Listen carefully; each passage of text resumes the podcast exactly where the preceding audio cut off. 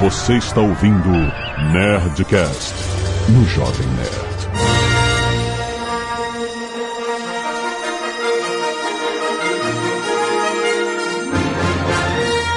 Landa, landa, landa, nerds! Aqui é Alexandre Antônio do Jovem Nerd. Help me, John Favreau, you're my only hope. Aqui é Catixa Barcelos e eu tô prontíssima pra entrar no Filoniverso. Aqui é Afonso 3D and I have a bad feeling about Star Wars. Aqui é o Marcelo e pelo visto o 3D acabou de sair da carbonita, hein? Caraca, agora peraí que eu tenho que pensar numa outra, porque o 3D usou que eu ia usar. Ah, fi. Tem tantas frases feitas. Porra, Carlos, você tava lá desde o Nerdcast 1. Você tava antes do Dave. exato, exato. Vai, cara, qualquer frase Caralho. de Star Wars. Eu não sabia o que eu podia pensar. Você não precisa falar de Star Wars, você pode falar de outra coisa. Fala que esgotou tuas frases e que acabou tua carreira e é isso. Caralho. Aqui é Carlos Voltor e Star Wars Viver Nós Vamos. Nossa, esse foi o melhor que você conseguiu. 30, 30 segundos foi o melhor que eu consegui, cara. Mais de 40 anos o cara mandou essa. Eu não tô com cabeça pra pensar em frase pronta agora. Realmente. Eu tinha pensado em uma, aí usaram, aí fudeu. Bagunçou o coreto. Bagunçou o coreto. Aqui é a Zagal e tô botando todas as minhas fichas no Afonso 3D palestrante de Star Wars. Vezes. Eu sabia que você ia me zoar com isso. Eu perguntei pra ele, aí, tu tá sabendo de Star Wars aí pra gravar o Nerdcast? Ele, cara, eu sou palestrante, eu faço palestra. Aí eu falei, fazer palestra e saber o que tá falando são duas coisas completamente diferentes. Ah, Ainda mais hoje em dia, né? Mas então, é foda. Mas, a- amigos, eu estou afiadíssimo porque além de Nerdcast, eu vou gravar mais três programas ao longo dos próximos sete dias sobre Star Wars. Nossa. Grande palestrinha. É isso mesmo, vamos entrar nas teorias de Star Wars. O que vem pela frente, a gente, a gente não cansa de falar de Star Wars, gente. A gente ama. A gente quer acreditar. É. É isso. Olha só. Aí, aí vem a Star pergunta: vocês acreditam na Kathleen Kennedy? Não, claro que não. Não, a gente tá falando de Star Wars. Ah, é, é. Ela ainda é, até segunda ordem, a cara de Star Wars da Disney. Não, não, não. Não, claro a que pouco Ela não. vai ser deposta. Relaxa. Aliás, É. aliás, eu vi uma foto dela do lado do Harrison Ford ali de Indiana Jones e já fiquei É, todo- exatamente. Ela ainda tá lá. Deus me livre. Ela ainda tá lá. Tá, tá maluco, cara. E-mails. Canelada.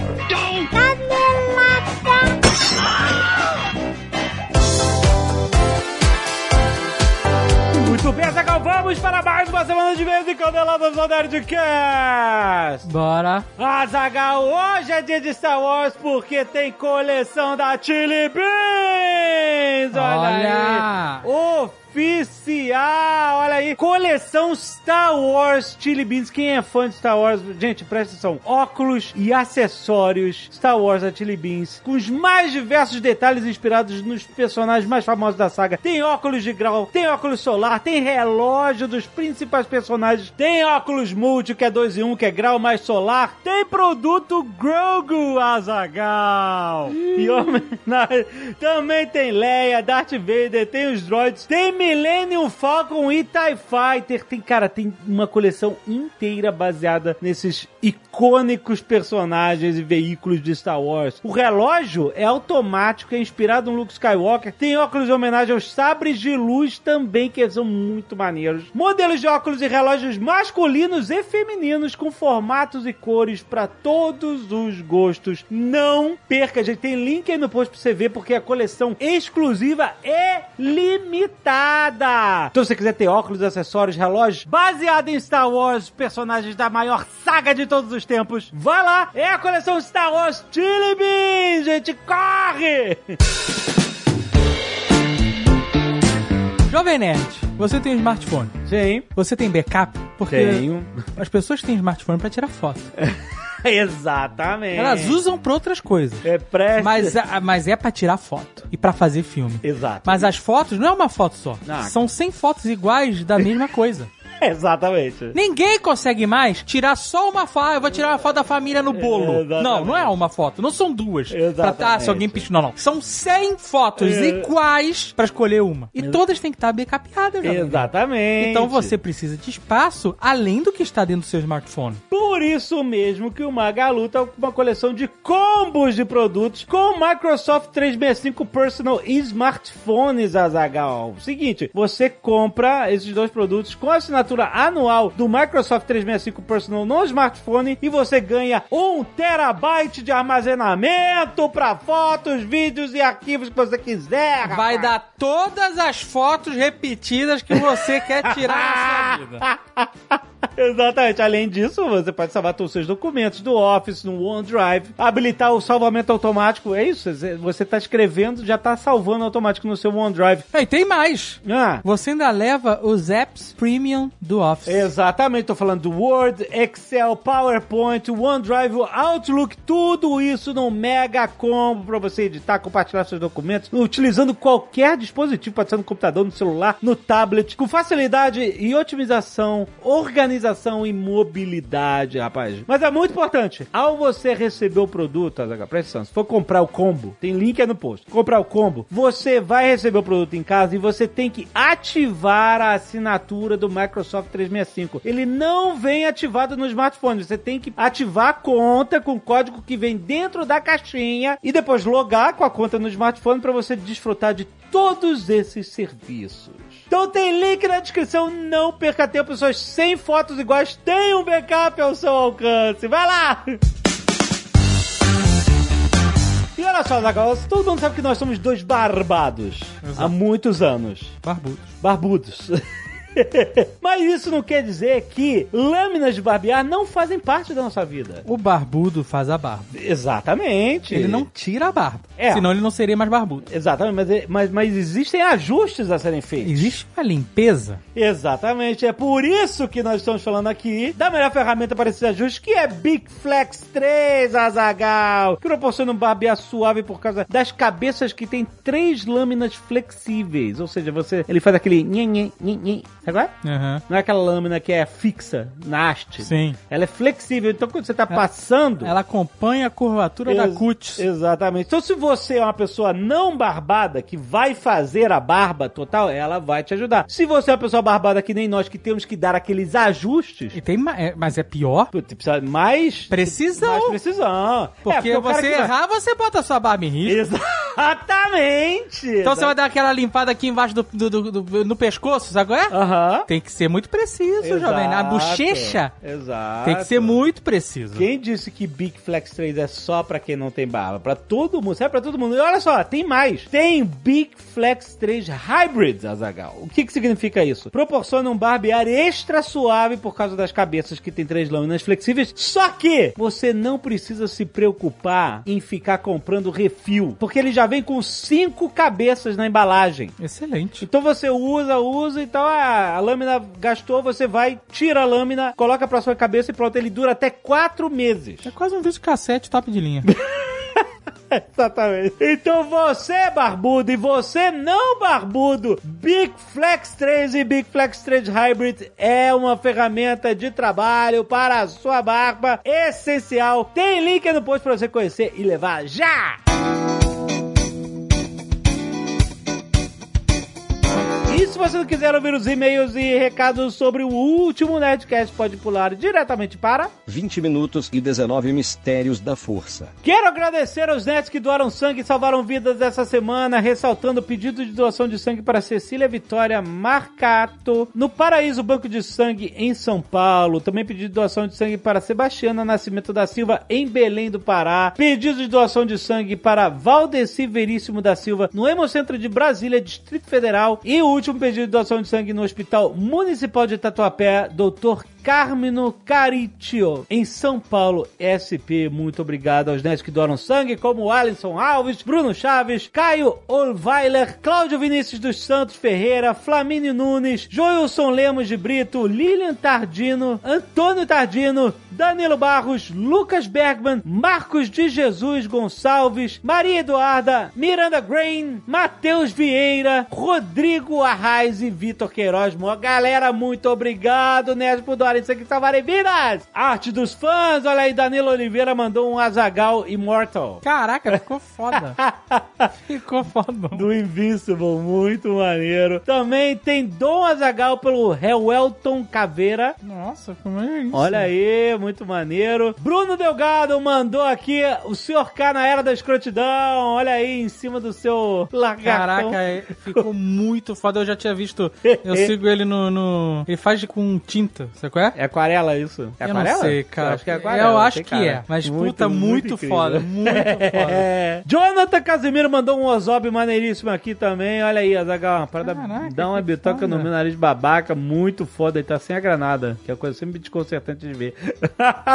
e Lucas Pinheiro mandou um Rough Gunner criança. Olha aí, muito bom. Obrigado, gente. Tá vindo aí, Azagal.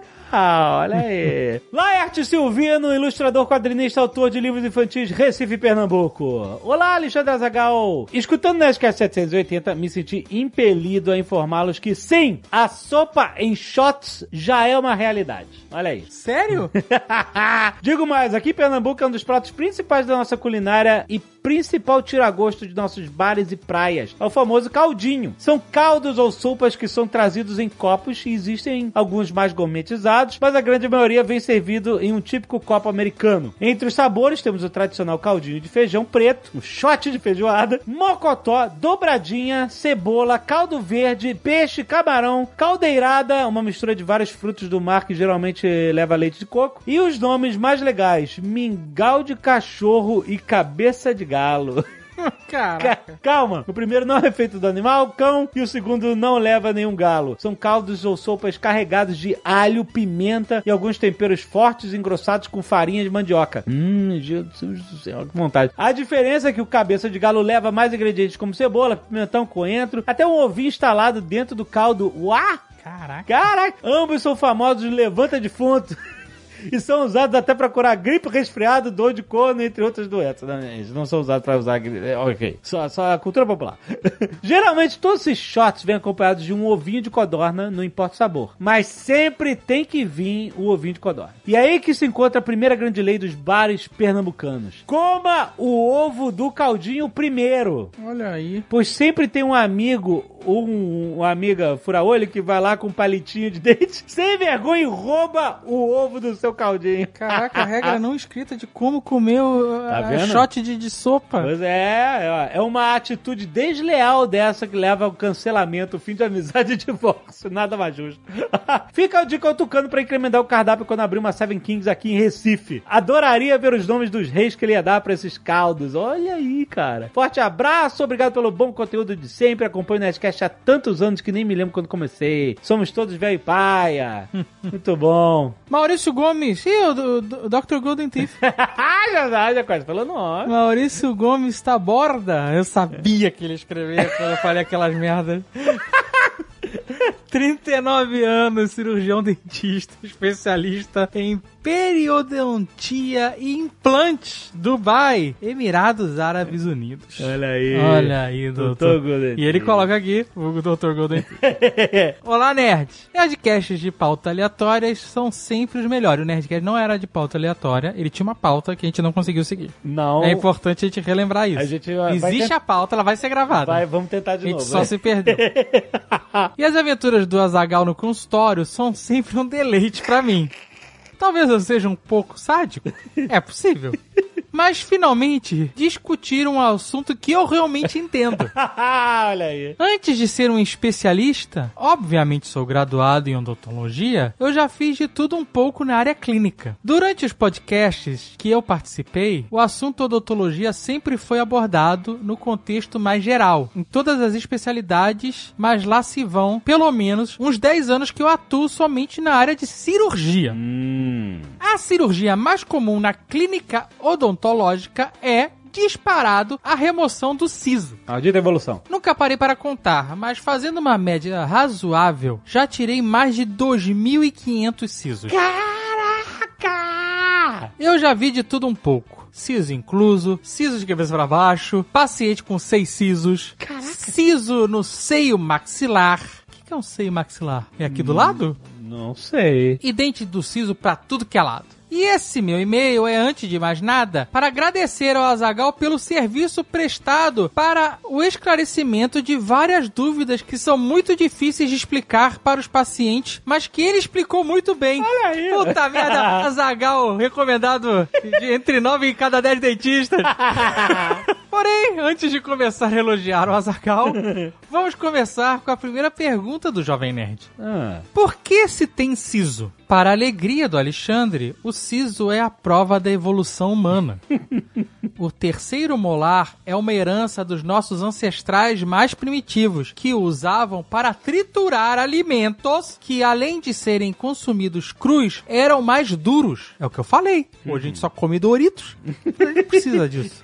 Com os métodos de cocção e um padrão de alimentação mais pastoso, a utilização desse dente foi se reduzindo. Ao avaliarmos as mandíbulas dos homens pré-históricos, notamos que elas eram muito maiores. Inclusive havia um quarto molar. Caraca, double siso or nothing. Com o passar dos séculos, nossa arcada dentária diminuiu de tamanho e, consequentemente, há menos espaço para esses dentes na boca. Além disso, nosso cérebro cresceu, exigindo mais espaço na nossa caixa craniana e fazendo com que o maxilar se tornasse incapaz de acomodar os 32 dentes. O dente do siso ficou assim obsoleto e sem espaço. Hoje em dia, já encontramos vários pacientes que não desenvolvem os dentes do siso. olha aí. Caraca, maneiríssimo. Número 2. Quando o Azagal diz que ele percebeu um inchaço e achou que era bruxismo, preciso constar que o bruxismo não causa inchaço. Então, se algo está inchado,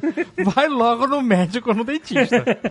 A causa mais provável de inchaço é uma infecção. Aliás, se chama placa de bruxismo. Ah, é o negócio que eu falei, o molde lá, a placa, né? Ah, é placa tá, de bruxismo. tá. Número 3. Corretamente dito pelo Azagal e Sr. K, precari são desmineralizações que ainda não passaram da camada do esmalte. Olha, só tá preciso. Ainda são reversíveis e podem não precisar de uma restauração ainda. Mas se já houver uma cavidade, aí tem que restaurar. Já o que o Tucano disse não é verdade. É possível ter cárie em qualquer idade da vida, Ah. mas a teoria do Sr. K, do velho diabético que não pode comer mais açúcar, faz todo sentido.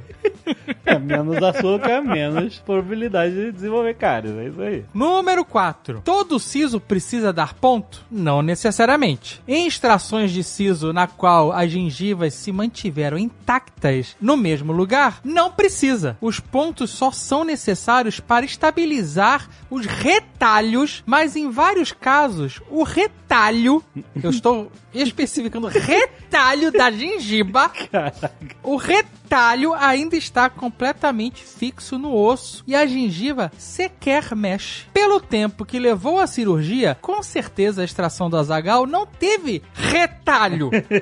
Além do mais, hoje em dia já existem suturas reabsorvíveis que não precisam ser removidas. Caraca, vira parte do seu corpo, parada? Após algumas semanas, elas se dissolvem. Ah, Por fim, gostaria de dar um ponto de vista do lado do dentista sobre a descrição do procedimento em si feito pelo Azagal. Quando ele diz que foi anestesiado, o doutor testou antes com algum instrumento para ver se ele sentia algo. Inicialmente, ele sentiu e relatou, e depois não sentiu mais. Esse é o protocolo de anestesia corretamente executado. Ao descrever a cirurgia, o Azagal menciona que sentia separar a gengiba do dente. Mas não sentia dor. Ai, que nervoso. Obrigado, Azagal. Essa é uma das partes mais difíceis de explicar ao paciente. Olha aí. E ele continua aqui. Nos neurônios existem inúmeros tipos de receptores. Dentre eles, os nociceptores, que são os receptores responsáveis por interpretar dor. Os anestésicos locais atuam nesses receptores. Esses receptores, receptores, receptores, são bloqueados e você não sente dor. Mas todos os outros receptores ainda estão ativos. Portanto, você ainda pode sentir pressão, Ah. calor, frio, etc. Só desliga do. Caraca, que coisa impressionante. Um exemplo drástico disso, se você estiver com o braço anestesiado e te encostar em algo muito quente a ponto de te queimar, você sente o calor, mas não sente a dor. Caraca! Mesmo que haja o reflexo de se tirar o braço do objeto quente, pois seu cérebro interpreta que algo está, no mínimo, estranho. Sinistro. Então, quando o instrumento está sendo usado para separar a sua gengiba do dente, você sente a pressão disso, mas não a dor. Uhum. Muitas vezes isso é muito confuso para o paciente, principalmente quando ele está morrendo de medo e ansiedade na cadeira. O Azagal disse que ele não tem medo de dentista, e isso colabora muito para o relato tranquilo dele. Oh, que bonitinho. Caraca, ele veio aqui para me validar. Tá brincando comigo. Obrigado mais uma vez pelo programa incrível, divertido, blá blá blá. Obrigado. Qualquer coisa dentista aí em Dubai? Doutor Gordon Thief, pode procurar. Falar de Mubi. Olha só, Mubi a plataforma de streaming de curadoria que apresenta um novo filme todos os dias. São 30 filmes novos por mês, todo dia um novo. Um a ser atualizado mensalmente com filmes exclusivos, os mais variados, clássicos. Tô Falando de clássicos. Os clássicos clássicos, que os clássicos clássicos, Azaghal, estão passando a ser filmes que a gente já viu adultos. Isso é um absurdo. Não é filmes que a gente não tinha nem nascido. Clube da Luta, Azaghal, é um clássico clássico. Tem Clube da Luta, tem Donnie Darko, tem Drive, tem Plano 9 do Espaço Sideral. Não, Plano 9 do Espaço Sideral é um clássico clássico. Caraca, é um, é um é- é- Clássico, clássico, clássico. É, é puta clássico mesmo. Ed Wood. É um clássico clássico, meu amigo. Tem a Noite dos Mortos Vivos, Azaghal. Tem muita coisa maneira lá. Pra mostrar que não é só filme cult preto e branco e filme mudo que tem lá no MUBI. Tem muita coisa moderna, muita coisa legal. Tem exclusivos da MUBI como Nimic, que é o curta de Yorgos Lantimos. Tem Dead Pigs, que é o primeiro filme de Cathy Young. Tem Songs My Brothers Taught Me, primeiro filme de Chloe Zhao. Tem Swallow, em breve tá chegando aí First Call e Shiva Baby. Muitos clássicos, gente. Você pode experimentar essa plataforma inteiramente grátis por 30 dias, só entrando em mubi.com barra nerd. Aproveita, tem link aí na descrição, corre lá!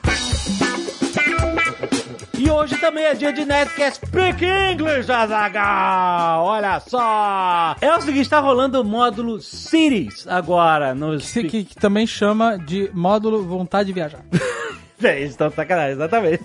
pra deixar a gente morrendo de vontade de viajar, o que que acontece? O WhatsApp Online lançou mês passado o Módulo Series New York, e a gente falou sobre história de Nova York, etc. E agora eles estão lançando São Francisco, Azaghal. Aí, o que, que que significa? saudade. Saudade.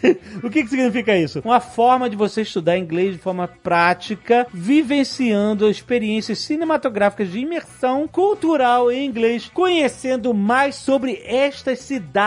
Então, se quiser viajar virtualmente por São Francisco, você primeiro escuta o Nerdcast Speak English de hoje, que já está aí na sua timeline. Tem muita conversa sobre São Francisco, muitas histórias maneiras, engraçadas e muito legais. E depois você assina o WhatsApp Online para você conhecer exatamente como estudar inglês de uma maneira prática e viajando virtualmente por São Francisco. Olha só, tudo isso na ponta dos seus dedos a um clique de distância. É só dar play em qualquer device pra você viver uma experiência em situações reais sem sair de casa. Dê play no seu inglês com o WhatsApp Online, o inglês pra você ir mais longe. Tem link aí no post, corre lá!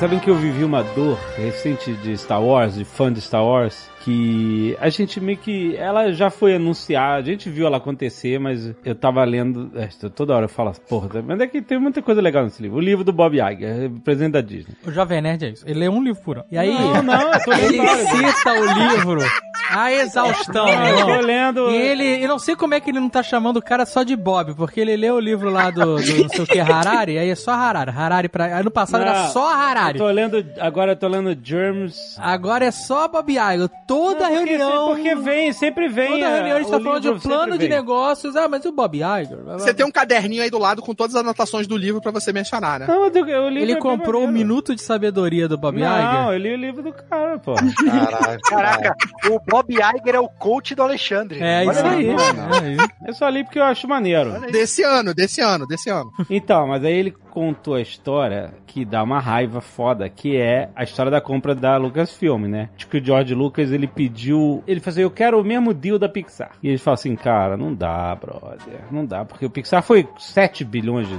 de dólares, um negócio assim. E ele falou assim, a Pixar tinha, tipo, 18 filmes sendo feitos e tal, e você não, não tá fazendo nada agora, você tá sentado aí.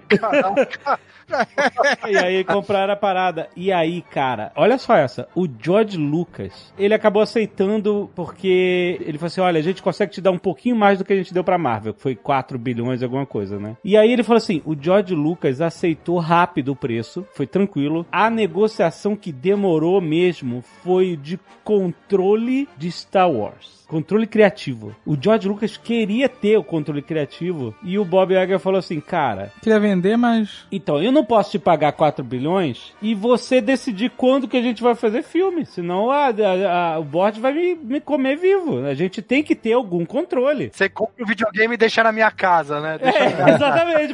Senão você continua sendo dono de Star Wars e faz o filme quando você quiser. Por que, que eu vou te dar 4 bilhões pra você continuar sendo dono da porra toda, né? Então ele falou: ó, a gente- se a gente comprar, a gente precisa, a gente vai gastar dinheiro produzindo os filmes novos. A gente, eu preciso justificar, eu preciso botar isso na rua, eu preciso criar rápido, né? Aí ficou nessa. E olha, sabe o que que fez o George Lucas ceder? Impostos. Como assim? Olha só, o cara tava de... Essa negociação não saía de jeito nenhum por causa disso. Esse vai, não vai, controle, não controle e tal, não sei o quê. Só que ia, ia entrar em vigor uma lei de impostos americanas que, se o George Lucas vendesse a Lucasfilm depois que essa lei entrasse em vigor, ele ia ganhar 500 milhões de dólares a menos. Caraca! Queria ter que pagar de imposto. Tá achando grande fortuna? né? Exato, é, tipo, ia, assim, ia dar uma taxação diferente lá da modalidade de negócio que ele ia fazer, e ele ia gastar mais 500 milhões de dólares de imposto. Meu Deus! E aí ele tinha uma data limite pra fechar o negócio com os caras. E aí isso fez com que ele cedesse. Ele falou assim: ah, tá bom. Ele falou assim: se eu escrever as minhas recomendações de Star Wars, vocês pelo menos levam em consideração? Aí eles falam assim: Vocês prometem que vão ler?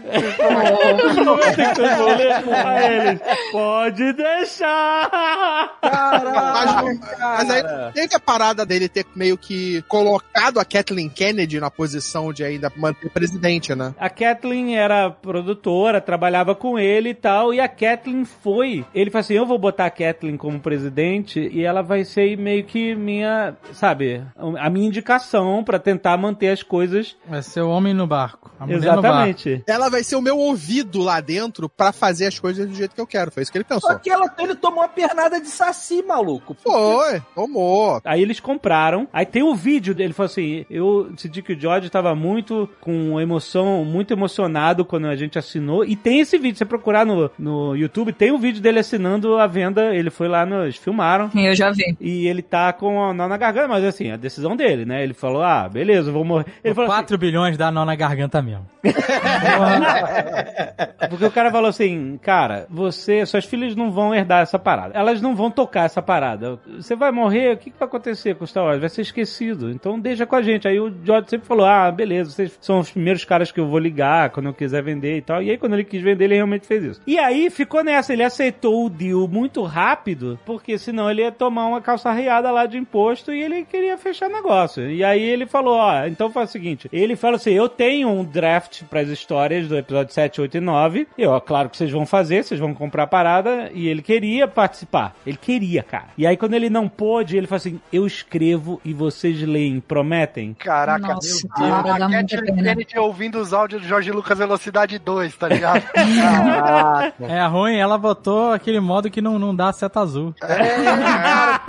Ou ele contou que quando eles fizeram a primeira reunião com o JJ, eles chamaram o JJ, a Kathleen, ah, vamos, vai ser, vai, vamos lançar o filme em 2015 e tal, não sei o que, vamos correr, que foi em 2012, né, a, a, a venda. Nossa, que ódio. Então vamos correr e tal, não sei o que. Aí quando eles fizeram o draft do roteiro, e aí vamos marcar com o George pra um- mostrar pra ele, Aham. né? E bater um papo e tal, ele vai gostar e tal. Maluco, falaram que foi uma parada constrangedora, cara. Por quê? O cara terminou a reunião, o George tava com uma cara de cu.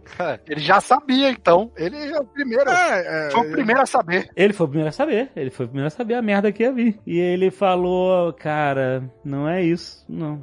É, Não era Mas, isso. mas- mas ele também já não sabia o que era há um tempo, né? Porque a gente mas, aqui, tirando a Catiuxa que é jovem, a maioria aqui, ó, a grande maioria não gosta dos episódios 1, 2 e 3. Essa é a realidade. Então, agora eu gosto mais. Entre nós, agora entre eu gosto nós. mais. Não, não, não, não, não, não, não, não, Não, não, vocês, não, vocês não, têm, não. vocês têm que confessar que tá crescendo no coraçãozinho de vocês, cara. Não, Quanto, não, quanto mais tempo passa. Tá crescendo. Eu ainda tenho uma boa justificativa pra gostar dos episódios 1, 2 e 3. Não é à toa que eu gosto. Eu não só gosto, como justifico. Primeiro, ele catequizou novas gerações. Segundo, ele reacendeu a- o amor e o ódio da- da- de quem tava adormecido com Star Wars. Ou seja, ele reafirmou a existência de Star Wars em nossos corações. Então, a trilogia do 1, 2 e 3 ela é importantíssima pra essa retomada agora que Star Wars tá tendo, sacou? Que começou lá atrás em 1999, cara. É, eu concordo. Mas você sabe o que, que o George falou que eu, eu dei razão pra ele? Falei assim, tá bom, beleza. Mesmo que eu acho o, episódio 1, 2 e 3 filmes que ah, é zoado a forma, o Anakin criança, todas essas paradas são zoadas. E o episódio 3, a virada do Anakin, eu acho muito tosco e tal. Enfim, mas apesar de tudo, o George falou assim, quando eu comecei a fazer esses filmes, eu falei assim, eu não quero repetir fórmula, eu quero inventar uma parada diferente, contar uma outra parada. E ele fez isso de verdade, cara, com o episódio 1, 2 e 3. Fez mesmo, fez mesmo. Fez de verdade. Pode ter Jar Jar Binks, pode ser zoado, pode ter Midichlorian, é zoado. Ele tanto fez que ele contou uma bem e a outra mal, já é diferente. É, então, a história da ascensão do Império, eu gosto da, da história da ascensão do Império, porque ela se tornou ainda mais atual hoje em dia. Então,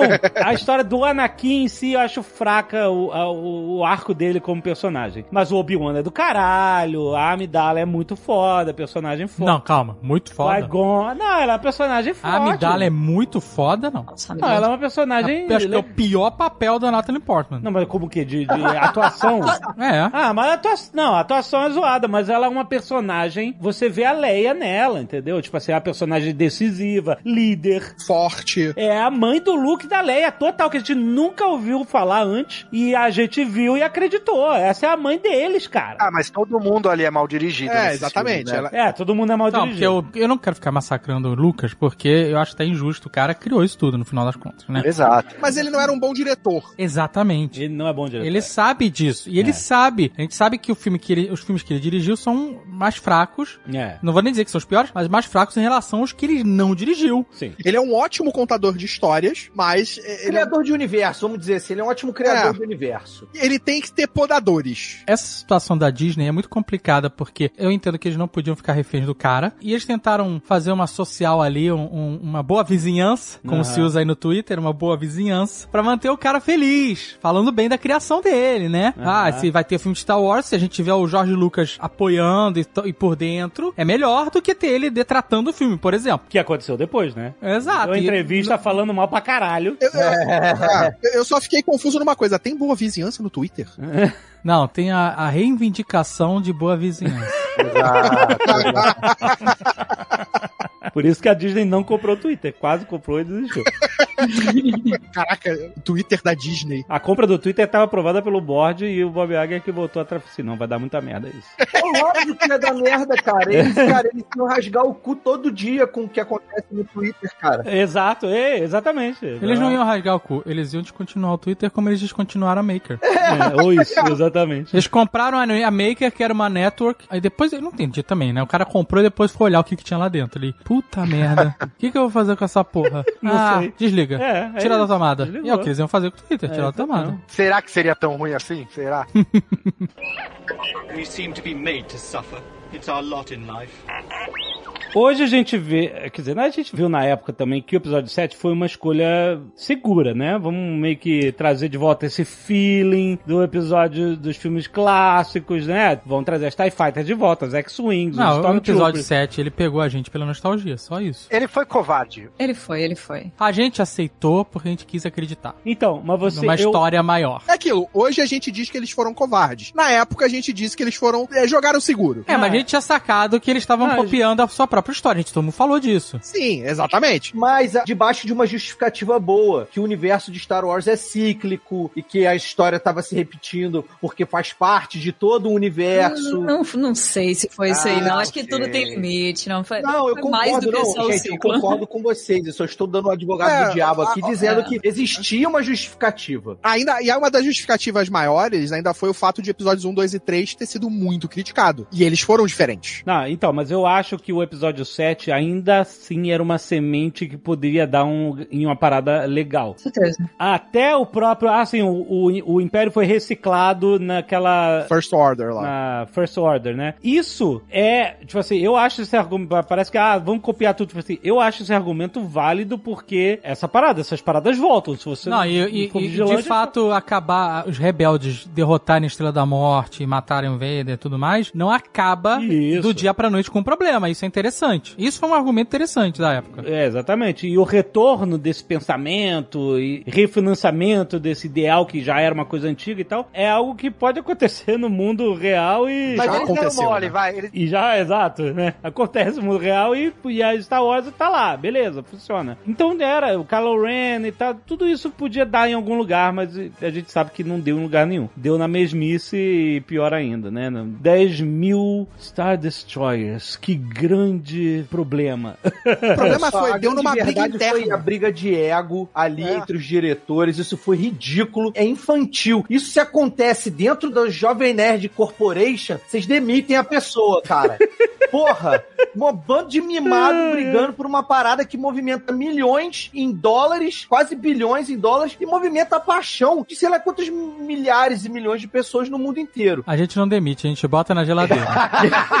A carbonita, a carbonita. Esse texto aí que o Jorge Lucas leu, provavelmente tinha só o episódio 7, porque o 8 e o 9 os caras não faziam ideia o que, que eles iam fazer. Não, não, Não, eu Ah, acho que eles só ignoraram Porque mesmo. se o Jorge Lucas lê aquele dia a volta do Palpatine, Exagol e tudo, ele tinha infartado ali na frente. Não, cara, caras. mas aí que tá, não existia trilogia. Não, não tinha, não tinha. Eles pensaram um filme e era isso. Não tinham pensado o segundo e o terceiro como uma história fechada. Tanto que Não, eles não tinham dire- pensado nem o que, que ia acontecer com os personagens. Não era assim, a Claro. história fechadinha e tal. Eles não sabiam quem eram aquelas pessoas ali. Ah, coloca essa mulher, coloca esse cara. Ele é, tipo assim, personagem mal criado. Ah, Fulaninho, o que que ele é? Ele é um, ah, um piloto. Pronto, essa é a personalidade dele. Kat, neta do Palpatine, Kat. Ah, Sério. mano, é- é isso, Todas brother, as sério. ideias que os caras poderiam ter tido, né? Olha a ideia que os caras tiveram, é muito. Cara, Eu acho que o maior problema dessa nova fase de Star Wars que a gente viveu foi a pressa. Porque é uma história muito longa, muito complexa, que envolve muitos amores, muitas paixões dos fãs. Os fãs velho é, da década lá de 70, os fãs novos aí, dos episódios 1, 2, 3. Envolve uma galera. Isso teria que ter sido feito com mais tempo. Vou dar um exemplo aqui, a gente já falou isso. O, o Senhor dos Anéis, a trilogia que o Peter Jackson fez, ele levou anos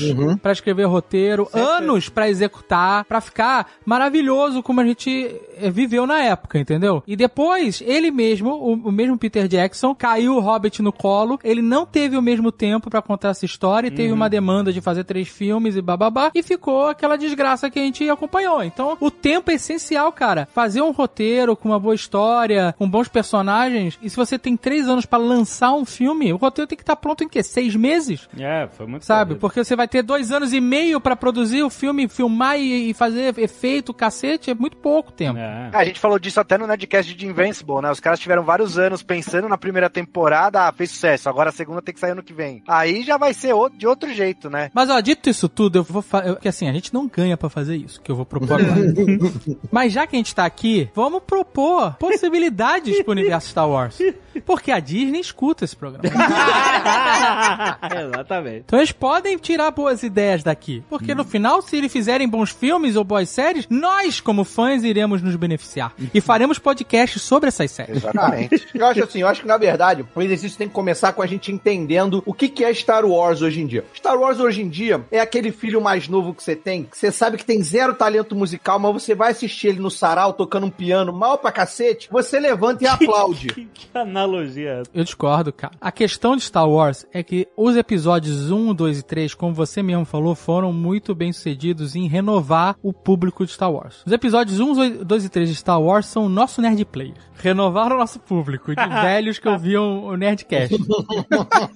E, e- e na sequência a gente não pode descartar Clone Wars também, porque o Anakin é o que ele é pra galera hoje, muito também. É muito mais pelo Clone Wars. né? Muito por causa do Clone Wars. Eu comecei a ver, hein? Porra, Comecei a ver tá Clone Wars aí. aí. Chupa Ah, te falar o Sandman seguinte, aqui. você precisa de perseverança depois da terceira temporada. Depois, ué, mas não falam que o final que é fodão? Quinta Não, olha temporada é fodona. Quinta, sexta, sétima temporada é fodona. Como é que eles ficam tantas temporadas dando tiro em robô? É isso tudo? Não, vai que tá bom, É. vai, segue que tá bem, segue que tá bem. Não, a só. terceira temporada é difícil de passar, cara. É Não, difícil. mas desencoraja o menino, voltou. Ele Jovem acaba Não, eu tô falando vai com força. Gente, mas olha só, a vantagem de Star Wars é que ela tem vários públicos. E o que eu acho que o público tem que entender é que não precisa ver tudo. Uhum. Eu, apesar de achar maneiro e tal, eu não tenho tempo nem paciência de ver, sei lá, Clone Wars ou Rebels, essas paradas, entendeu? Eu prefiro ver séries. Eu prefiro ver Mandaloriano, apesar do Baby Yoda. Eu prefiro, Ah. entendeu?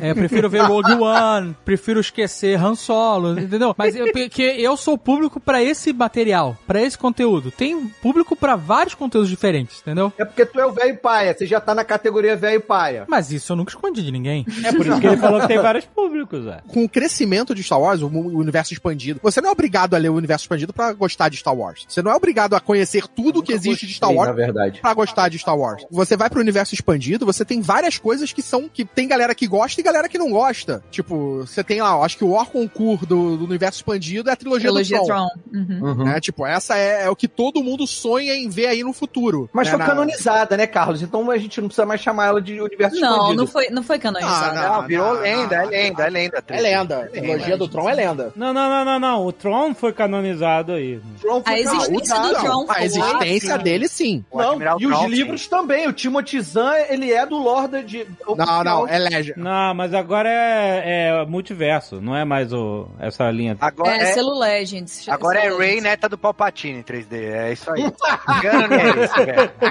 Na época que só existia a trilogia clássica, teve um monte de livros de Star Wars e quadrinhos só que expandiram esse universo, né? E a trilogia Tron do Timothy Zahn, ela continuava exatamente após o Retorno de Jedi, o que pro fã de Star Wars era uma parada incrível. Caraca, eu vou continuar vendo essa parada. Mesmo que não era o- Oficial, né? os lendários episódios 7, 8 e 9 oficiais do George Lucas, era uma forma da gente continuar naquela história. Tipo, o fã que leu O Senhor dos Anéis e vai ler Silmarillion, sabe? Tipo assim, caraca, quero expandir, quero mergulhar e tal. E era exatamente isso, né? O, o Império não morreu, porque você matou um líder do Império, mas os soldados, toda a estrutura ainda tava lá. Ainda existiam outros que podiam assumir esse Exato. controle. É, mas a coisa é essa. As melhores coisas que a gente observa hoje em dia nas coisas de Star Wars, muitas delas foram retiradas, eh, adaptadas ali de Herdeiro do Império. Da Sim. trilogia do Tron, na verdade, né? A trilogia do Trono estabeleceu a Mara Jade, né? Que ia se casar. ela- Ela era uma, uma Sith treinada pelo Palpatine, né? Pra substituir o Vader, não era isso? Acho que era. E na trilogia Tron tem umas cenas muito maneiras, que ela é enviada pra matar o Luke e eles caem num planeta lá que fica vivendo uma, uma situação lá de um inimigo meu, que tinha os Isalamiri, que eram os animais nativos do planeta que anulavam a força. A força não funcionava com os bichos. Então, a Mara Jade e o Luke ficam sobre ele, o Luke meio prisioneiro da Mara Jade, mas os dois sem força, tentando sobreviver lá na floresta e, e um ajudando o outro, enfim. No final ele ia se casar com a Mara Os dois Jade. sem força, não. Os dois sem a força. Sem exatamente. Sem força estamos nós aqui. Foi, E, foi pô, uma mas- versão de Star Wars de inimigo meu. Exatamente, é. Foi exatamente o que eu falei. E se isso que você falou, Alexandre, por exemplo, porque aí vai ter Mandaloriano, tem o Boba Fett, a série do Obi-Wan, que é meio que tudo que é, assim, não é que é o que a gente já sabe, mas assim, é dentro do que a gente conhece, né? São personagens que já conhece. Zona de conforto que chama. Exatamente, é a zona de conforto. A Disney vai explorar pra caramba, inclusive tem a série da Soca, tudo isso ainda é zona de conforto, na minha opinião. É, e aí eu acho que é nisso aí que eles ainda vão trazer o Tron, né? Não, com certeza, porque o Tron sim. tá em Pra Rebels e tal. Mas, Exatamente. a- Mas assim, ele foi citado, ele foi citado pela. Foi citado. A série da Soca provavelmente vai ser a busca dela pelo Ezra e pelo Tron. E- provavelmente então, assim- o grande desfecho do que seria, na verdade, essas três séries, que agora são só duas, seria uma outra, um spin-off com provavelmente o que a ideia da trilogia do Tron. É, mas algo diferente, é. Vocês acham que, por exemplo, a Disney poderia investir e aí fazer. O Alexandre falou: ah, o cara lê Senhor dos Anéis e vai procurar Silmarillion. Será que tá na hora de um Silmarillion? Não, não só tá na De hora, Star como ele já tá saindo. Ele já tá saindo, cara. High Republic é isso. Mais ou menos, mais ou menos. O High Republic a gente tá Não, aí há Caco. 200 anos antes de Batalha de Yavin. 330, 330. Não era o mais antigo 3D, mais, mais É. pra trás, mais pra É, trás. tipo, Knights of the Old Republic, bota aí mil, Não, então, dois mil anos eu antes. Tem Yoda, antes do Yoda nascer, por exemplo. É, porque vai ter Então, Yoda ah. no High Republic, tem Yoda. É, verdade. Mas eu acho que é o seguinte, eu acho que eles agora eles estão com medo de errar. Eu acho que eles vão tudo medir temperatura, sacou? Então eu acho que tanto pra frente quanto pra trás eles vão aos pouquinhos. Porque na verdade o que que acontece? Star Wars na cabeça da Disney, e isso foi uma entrevista que a Kathleen Kennedy deu uma vez, é na cabeça da Disney Star Wars era Han Solo, Luke e Leia. Cabeça Sacou? da Disney ou Ah, cabeça obrigado, da ela Kathleen matou os Kennedy? três. Parabéns Não, pra não, ela. não. Calma lá. Então, calma lá. Ah, ela queria matar Star Wars mesmo. Então, Era um plano, era um plano.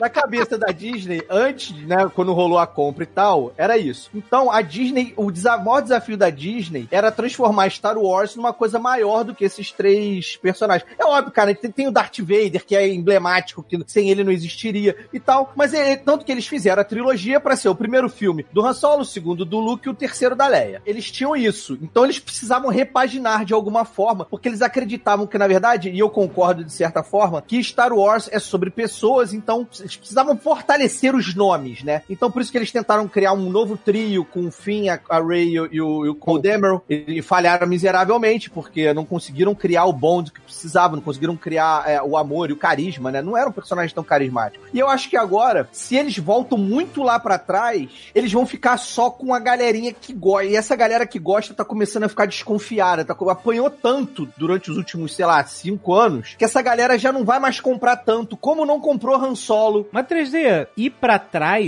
na timeline de Star Wars é incrível porque é carta branca mesmo, cara. Primeiro, não tem Skywalker, olha que maravilha. Não, mas olha só, Alexandre, não é o fã Afonso falando, é o Afonso publicitário falando. Palestrante! Palestrinha! Não, é publicitário falando como a Disney tá pensando. Agora, o Afonso fã, por mim, Star Wars, o mundo explodiu quando o Luke Skywalker morreu, explodiu, bum, acabou, Big Bang inver- invertido, sacou? Bum, morreu, não fala mais nada. Agora Star Wars é só do Luke pra trás, sacou? Então é só pra trás. Pra mim é só pra trás, não tem mais o que falar pra frente. Claro que tem. O que acontece? O problema é que pra frente tá muito cagado. Pra frente tá muito cagado. É isso. Eles cagaram muito. O sweet spot mesmo, esse período entre a trilogia clássica e a trilogia Atual. que caga tudo, é muito bom. E esse período entre os prequels e a trilogia clássica também é. Tanto que a gente vai ter a série do Obi-Wan nesse período. Assim, tudo que envolve o Império e tal. E... O período da construção da rebelião. É, esse é o período mais fácil, na verdade, de trabalhar. É, ainda tem exato. Vader, né? Tem Imperador. Não cagaram tudo ainda, né? E Tá- você, É, tem muita, você já tem muita coisa construída e no inconsciente das pessoas. As pessoas já estão familiarizadas com isso. Então, mas não é fácil de trabalhar. Nunca foi fácil de trabalhar. A questão é que Não. eles pegaram uma pessoa extremamente competente pra trabalhar isso, que foi o Dave Filoni. É, Eu acho que o erro da Disney como um todo foi ir fazendo enquanto eles estão planejando. E eu acho que isso ainda não mudou. Porque as coisas que a gente tá assistindo agora, elas são um respiro porque eles estão meio que planejando enquanto eles estão fazendo pra não deixar Star Wars parado sem dar dinheiro em nenhum momento. Cara, assim, é impressionante porque eu tenho um agente infiltrado lá na Industry of Light and Magic, né? Eu tenho um conhecido. Como é que é o nome da empresa? Industry of Light and Magic. Of Light and Magic. Palestrante. Palestrante, palestrante. E aí, cara, eu tenho um infiltrado lá que ele contou uma história. Aonde mesmo? Aonde que... Teu cu. E aí ele tava contando, cara, que uh, Mandaloriano. Isso aí eu acho que já até vazou na novidade. Tu não pode vazar coisa aqui no... Que esse tem o filtrado é o nosso infiltrado. É o mesmo infiltrado.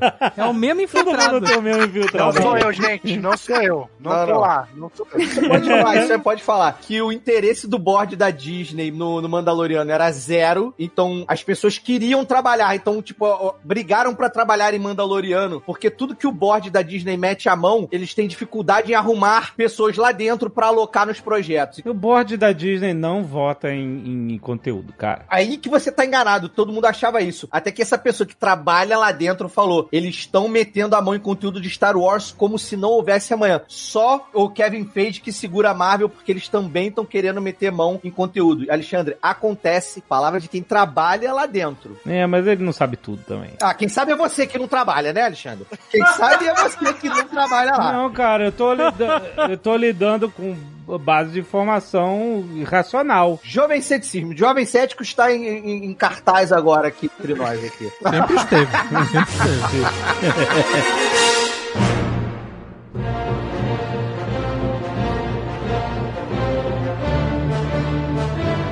Vamos falar um pouco do futuro. Vamos Isso. falar de possibilidades. Vamos falar de coisas boas. Vamos Obi- deixar esse amargor pra trás. Obi-Wan tá sendo filmado. Isso é bom. Isso é ótimo. Isso Não, é... mas vai ter Anakin. Não, cara, mas peraí. Mas e aí, vai deixar isso derrubar a série toda? Ah, pode derrubar. Pra mim, isso Cara, foi, foi o azedo. Essa- Não, não, presta atenção. Não vai. Não vai Cara, derrubar, mas não não, vai tem derrubar. como. Pensa o seguinte: não tem como não ter. Ele tá no, no, no período exatamente em que o Anakin está procurando essa galera. Pra mim, o Anakin foi assim, ó. Me ofereceram café. Aí eu fiquei feliz. Aí era um tijolo de café no vácuo.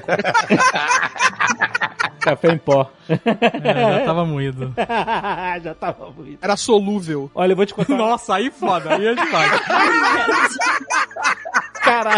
Olha, eu vou te dizer uma coisa. Esse fenômeno é real. Eu tô vendo Clone Wars, eu estou me afeiçoando mais ao Anakin. Sim. Sim, É, mas isso é é, verdade. Exatamente. O Anakin de Clone Wars é bem melhor. Então, mas o Anakin que vai estar na série do Ben Kenobi não é o Anakin de Não, Clone é- Wars. É, é o Vader. É o Hayden, É. que eu sei que não tem culpa de ser o Anakin dos filmes, mas é esse Anakin que a gente vai rever. Não, mas é... Não é o Anakin Você vai ver o boneco. Vader, você vai ver ele Vader. Mas, Não, mas é vai um tá na mão Anakin do bem, talvez a gente veja um Anakin bem dirigido. A gente não vai ver ele Vader, cara, não vai. Você acha que não? Claro que vai. Você acha que vai ver então flashback do Anakin? Eu é acho, isso? eu acho que sim. Eu não Hum. sei. Mas então... Eu não queria ver Mas Vader e vai Anakin. desenvolver. Eu Olha não só, queria. Sabe o que foi mal desenvolvido? Sabe, essa série tinha que chamar, sabe como? Com o Vader nessa série, ou Anakin, Ah. ela tinha que chamar assim, Ben, um mentiroso.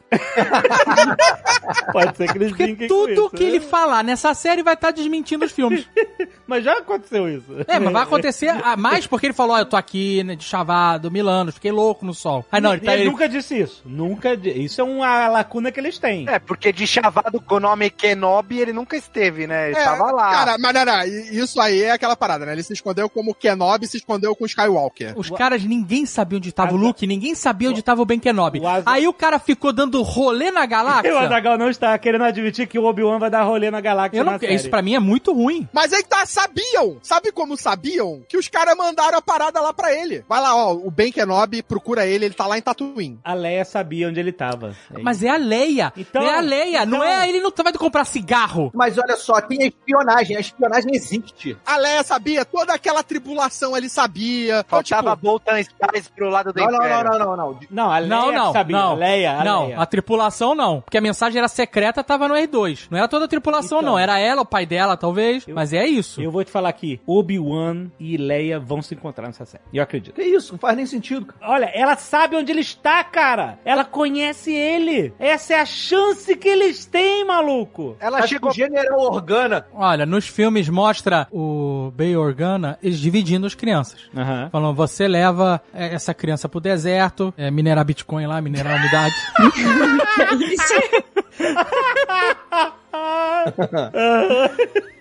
Enquanto eu vou ficar aqui no Bem Bom, a Leia foi a criança privilegiada que se deu bem. Você vai ficar aqui comigo. Eles sabiam sim da existência um do outro. E eles devem ter mantido contato. Isso pra mim faz todo sentido. É, exatamente. ela não conhece ele, tanto que o discurso que ela fala no holograma, ela não se dirige a ele pessoalmente. Ela fala, General Kenobi, anos atrás você serviu meu É. pai nas guerras clônicas. Aham, aham. Né? Agora É, eu imploro que você nos ajude nessa luta contra o Império, blá, blá, blá, blá. Então, tipo, ela não conhecia ele. Mas nada impede que ela não tenha, tipo, ele tem algum encontro com o pai dela, com o Ben Organa, em algum momento dessa série. E ela não pode estar ali? É, pode ser que, a- ela que a, pode a até coisa tá da ali. lealdade ainda esteja ligada a isso. Eu acho que ela não pode ter, assim, eu acho, baseado em porra nenhuma, mas ele não poderia ter um- uma intimidade com ela, uma interação Ah, forte. Porque tá, senão você entendi. diminui a dramaticidade desse recado. O que eu acho um pouco zoado é que pode vir a acontecer é você acabar tirando a importância de acontecimentos dos outros filmes pra validar é, acontecimentos Muito que vão vir nessas séries, entendeu? Aham. Não, eu acho de verdade que eles não vão errar. E aí o Alexandre tá vendo agora Clone Wars, ele talvez ele concorde. Eu acho que eles vão retratar o que foi retratado em Clone Wars, só que live action agora. Vão trazer coisas com referência ao desenho, provavelmente pra galera pirar, pra trazer o, o, o que hoje em Mas- dia virou velho paia, mas na época que assistiu era jovem. Então eu acho que eles vão contar ali. Então, 3D, mas assim, eu tô um pouco preocupado, porque eu tô vendo o Bad Batch, e eu não vou dar spoiler nenhum aqui, mas eu tô um pouco decepcionado com o Bad Batch, porque eles estão forçando muito a barra. Eu também sabe? acho, eu Tem, concordo. tem um concordo. episódio lá, por exemplo, que tipo, ah, eles vão recuperar o rancor, o baby rancor, o adolescente rancor. Então, assim, eles ficam se ref- referenciando a saga clássica o tempo todo. O tempo É, inteiro. de muleta. Uhum. É muito. é, tá terrível, tá terrível. É. Eles não estão com tempo pra pensar direito no que eles vão fazer antes de começar a fazer. Principalmente agora que Dave Filoni, Ah, mas aí. grande Kátia, Dave Filoni, está A ocupado. gente não tem culpa. Eles que Não, não jogaram tem, um- não milhares de séries aí pra fazer. Mas, Então, Marcelo, a é. gente tem culpa no momento que a gente compra as coisas que eles não param de é, fazer. é, Estão pagando. Concordo, tem que concordar com palestrinha aí. Eu acho que ah, a gente é ávido por conteúdo e essa porra de querer consumir tudo e a gente vê. Graças a Deus a Disney tá botando um episódio por semana, que senão todo mundo ia ver tudo no mesmo dia e a gente ia ficar, cadê? Quero mais, quero mais, quero mais. Isso que o 3D falou há algum tempo atrás aqui, que ele disse assim, não, agora eles vão fazer as coisas com calma e tal. Não vai, eu não, não acho que eles vão fazer as coisas com calma, acho que isso é um nível de esperança, assim, que, sinceramente, Ah, não cara, condiz não. com nada do que a Olha, gente eu viveu acho, até eu agora. acho que a única expectativa que a gente tem em relação à história é em relação ao David Filoni. Eu acho que- exatamente, eu ia- exatamente porque que eu ele falar. já tem isso tudo meio que preparado na cabeça dele há anos. Cara, Exatamente. E, Cara, eu tenho certeza que ele tá esperando o momento que vão entregar pra ele as pessoas que ele realmente quer trabalhar. Porque quando você assiste as prequels e você assiste Clone Wars, você realmente tem isso que o Alexandre tá vivendo. Você fica apegado ao Anakin, você entende porque é como se o George Lucas tivesse escrito o alfabeto A, J, Z. O Dave Filoni é a pessoa perfeita pra ir lá e colocar as outras letras uma por uma de um jeito que funcione mu- muito melhor assim, a sinergia da Jorge coisa toda. Lucas. Catiuxa, que Ele- metáfora linda. Quem diria, né? é O Jorge poema, Lucas cara. tem dedo no, nesse Anakin do Clone Wars que o Alexandre tá vendo aí, porque ele Aham. era, era da Lucas ainda na época. Sim, né? sim. Era, era. Só que tá guiado por uma outra pessoa. Sim. É uma pessoa que é muito mais focada em detalhes, em sutilezas de desenvolvimento de personagem. Sim. O George Lucas, ele é uma pessoa genial em criar, em linhas gerais, coisas muito boas e muito apaixonantes e potencialmente extremamente carismáticas, entendeu? Mas quando você pega uma pessoa pra fazer esses detalhes, aí sim funciona. E eu acho que esse foi o erro da trilogia nova. É, não, não Porque eles isso, criaram não. pessoas potencialmente boas, mas eles não É, desenvolveram essas pessoas potencialmente boas porque ficaram usando os outros de muleta. Mas usando os outros de muleta, eles também não sabiam o que fazer com eles. A nossa esperança daqui pra frente é que eles peguem alguém que pensa assim: não, eu sei o que eu vou fazer com o Luke. O pra conseguir chegar até onde ele. O costureiro. Ele É, É, olha só, é bizarro. a Disney tem, cara, a Disney tem um grupo de estudos que foi criado pelo Dave Filoni, que é um bando de nerd viciadinho igual a gente, sacou? Que saca pra cacete de Star Wars e fica lá fazendo mil teorias e desenhando um monte de coisa. Esse grupo ele existe e ele fica debaixo das asas do Dave Filoni. A Disney sempre cagou pra esse grupo. O Dave Filoni bateu o pé depois da segunda temporada de Mandaloriano, bateu o pé e falou assim: "Eu preciso trazer esse grupo pra dentro da Disney oficialmente". Ah, agora ele tá grandão, né? Depois Porque de essa galera 2. entende pra cacete do universo e eles têm conteúdo e eles têm embasamento pra desenvolver uma história perene, uma história que faça sentido e não esse monte de arremedo que foi feito antes. É, mas aí é porque a, a gente vai chegar no, no inevitável. Vocês acham que a Disney teria coragem de fazer o impensável e descartar o que eles fizeram com a trilogia nova? Não. Não, nem fudendo. Eu acho que seria o mundo ideal, seria perfeito. Cara, eu daria o meu nome. Cara, se, a, Então. se a Kathleen Kennedy faz isso, e se eu tiver uma filha, eu chamo, eu, eu dou o nome de Ka- Kathleen. Ela não vai filha. fazer isso, cara. Não vai, não vai, não vai. Não vai fazer isso, gente. Tem área, tem parque, vai Parque. ter hotel, vai ter todo sabre de luz ve- verdadeiro lá, que é live action, sabre de luz live action. Eles mostram a Ray segurando. Mas a parada é, a gente tem agora uma porrada de coisa de Star Wars pra sair. Algumas delas, ah, basicamente três, estão meio que na mão do Filone. Mas repare, Caco, é, É. tudo pré. Caco. Caco? Caco? Caraca, bro. Que isso? Aqui, porra. Onde veio Caco? isso, cara? Caco Onde vocês Tires. estão se encontrando? Mas repara, repara, Carlos Voltor. Vocês têm uma história, um side quest juntos, vocês? Cala a boca, Alexandre. Fica quieto, Alexandre. Caraca, 3D Caco. e Caco. Vai virar a série da Disney Plus. Eu acho que tá mais pro A Stars. Disney não publicaria isso nunca, rapaz. É, por isso que eu tô falando, é uma série pra ir pro. Stars. Caco, Caco e palestrinha. O nome é Caco e palestrinha. Aí o subtítulo é cheio de dedos. A parada é a seguinte, a gente tem aí, beleza, é antigo, é do momento pós-trilogia clássica, pré-trilogia nova, mas é o que tá fazendo sucesso e é o que o David Filoni tá criando. Então a gente vai ter a terceira temporada de Mandalorian, a gente vai ter o livro de Boba Fett, a gente vai ter a Soca, teria o Rangers, não sei se eles vão substituir isso por alguma outra coisa. A princípio tá cancelada aí por É, causa da filme cara do Rogue Squadron, né? Da É, Patty o- Jenkins e tal. É, não, não, mas ligado ao David Ah, Filoni, tá, tá. é só isso, que é o que tá sendo trabalhado aí pra talvez, pra quem sabe, aí a gente ter uma coisa relacionada à trilogia do Tron no futuro. Agora, olha que interessante, se a gente tem uma série do Ben, do Obi-Wan, é introspectivo, se reconectando com a força e reentendendo os valores, e aí, né, e você do outro lado tem o Vader indo pro caminho destrutivo, que a gente acompanhou ele, se tornando aquele monstrão que a gente viu, né, aquela pessoa totalmente zoada, e no meio termo você tem a Soca que, sabe, não é nenhum nem outro, tentou achar o verdadeiro equilíbrio, sabe, entre as duas coisas. Seria uma trilogia até desconexa, mas que se conversa, porque tá dentro do universo, maneiríssima. E, cara, e, e a série da Ahsoka, real, assim, por mais que a gente conjecture, né, um monte de coisas, ela é pós-Mandaloriano, ou seja, a gente não sabe nada. Mas nada impede que na série da Soca a gente tenha vários flashbacks com o Anakin também. É, então, eu acho que vai ser interessante ter esses flashbacks, mas muito mais antes dele virar o próprio Vader do que nesses encontros que eles tiveram depois que ele virou Vader. Porque eles tinham um relacionamento quase de irmão mais velho e irmão mais novo, sabe? Não chegava a ser de pai e Mas filha. será? Porque aí é um flashback quando ela era muito jovem, né? Mas O- vai ter isso aí. Aparentemente eles estão fazendo cast de uma jovem Ahsoka Ah, pra flashbacks. Então tá bom, então tá eu bom. porque acho não é- maneiro. É, você revisitar a história dela. Também, já estão trazendo o Hayden de volta também, pra aproveitar ele aí de alguma forma, fazer aquela cara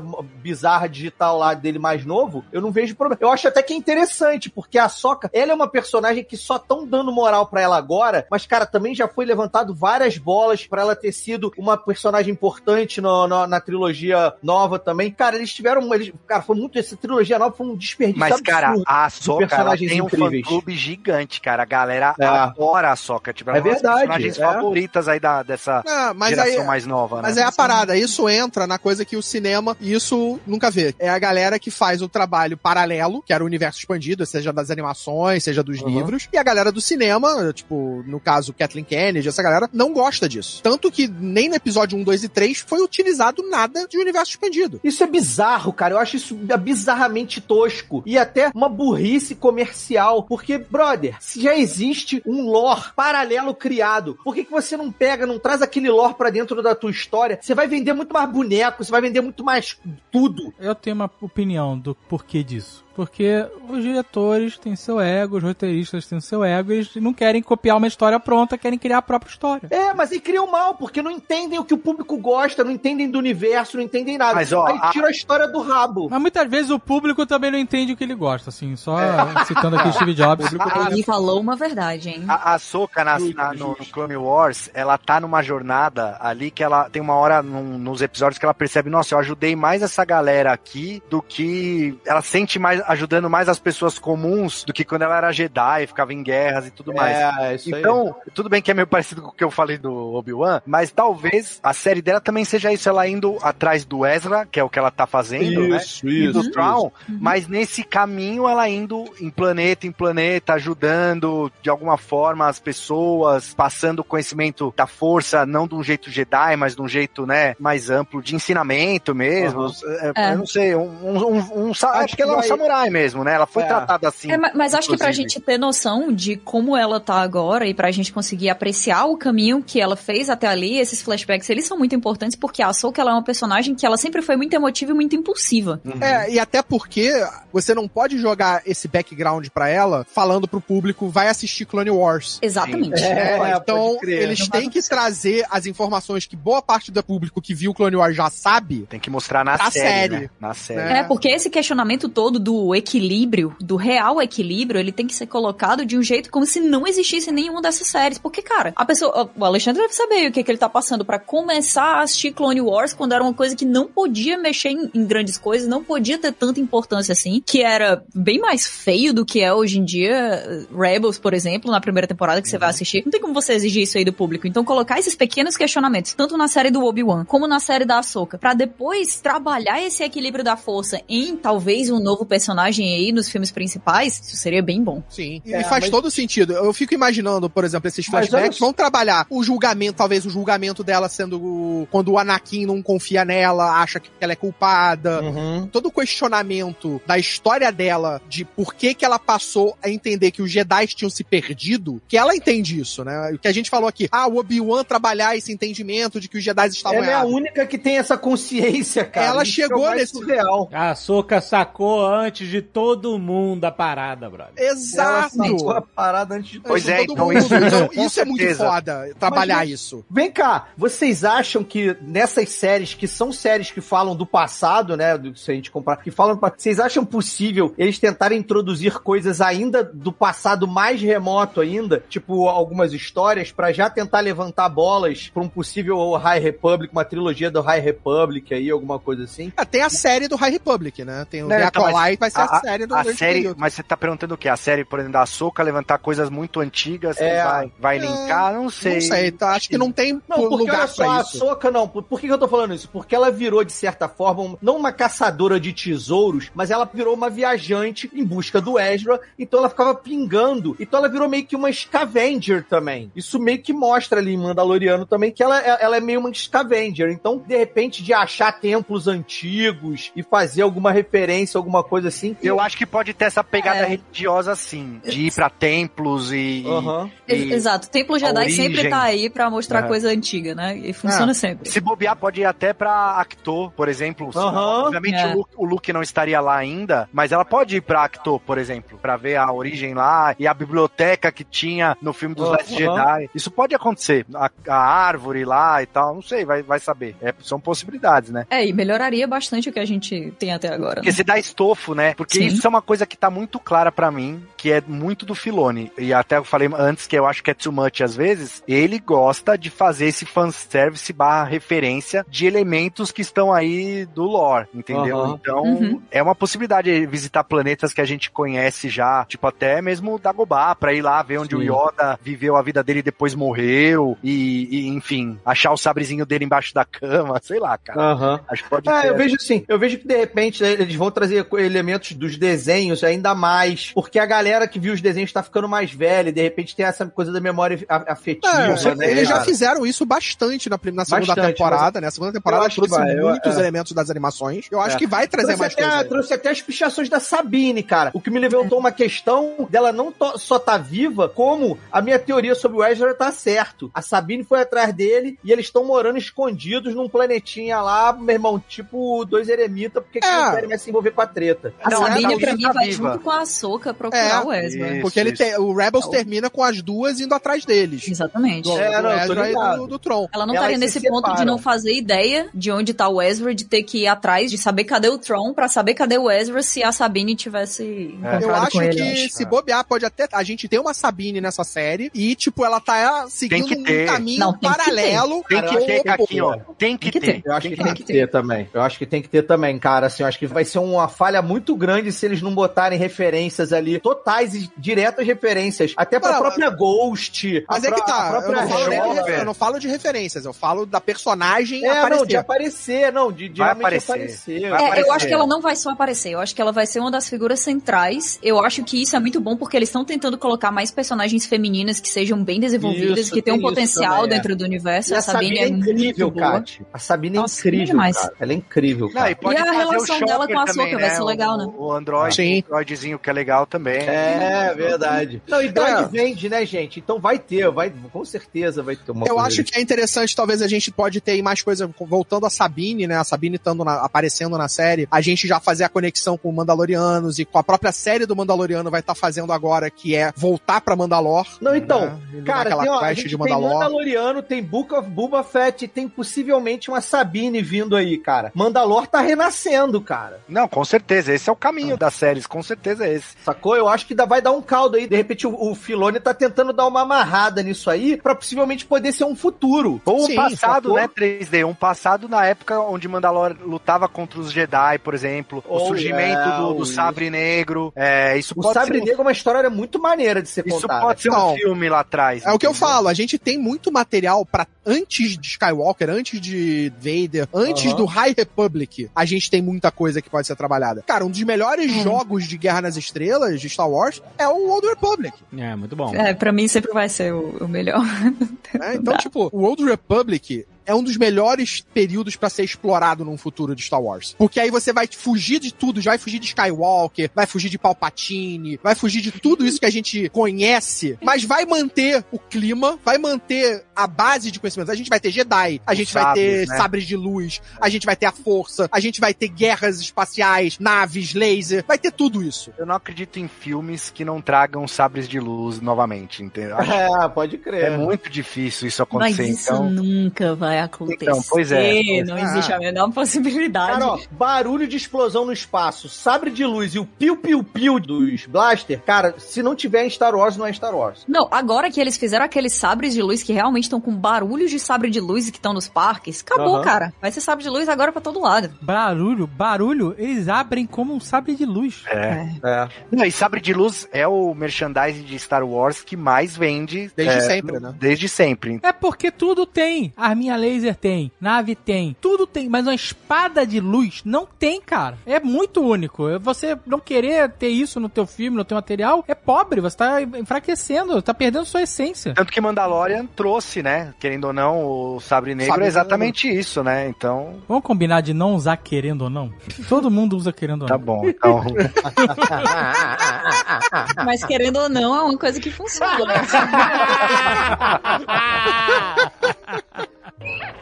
We seem to be made to suffer. It's our lot in life. O Book of Boba Fett, eu acho que essa é a série que o Azagal tá querendo. Porque Será? ela tem um cara que é um Mandalorian, entre aspas, ele não é Mandalorian, né? mas enfim, é o cara da, com a armadura do Mandalorian, o cara É. badass, não sei o quê, sem Baby Yoda. Poderia ser a série que eu tô querendo. Eu queria muito mais a série do Ben Kenobi que a gente imaginou aqui.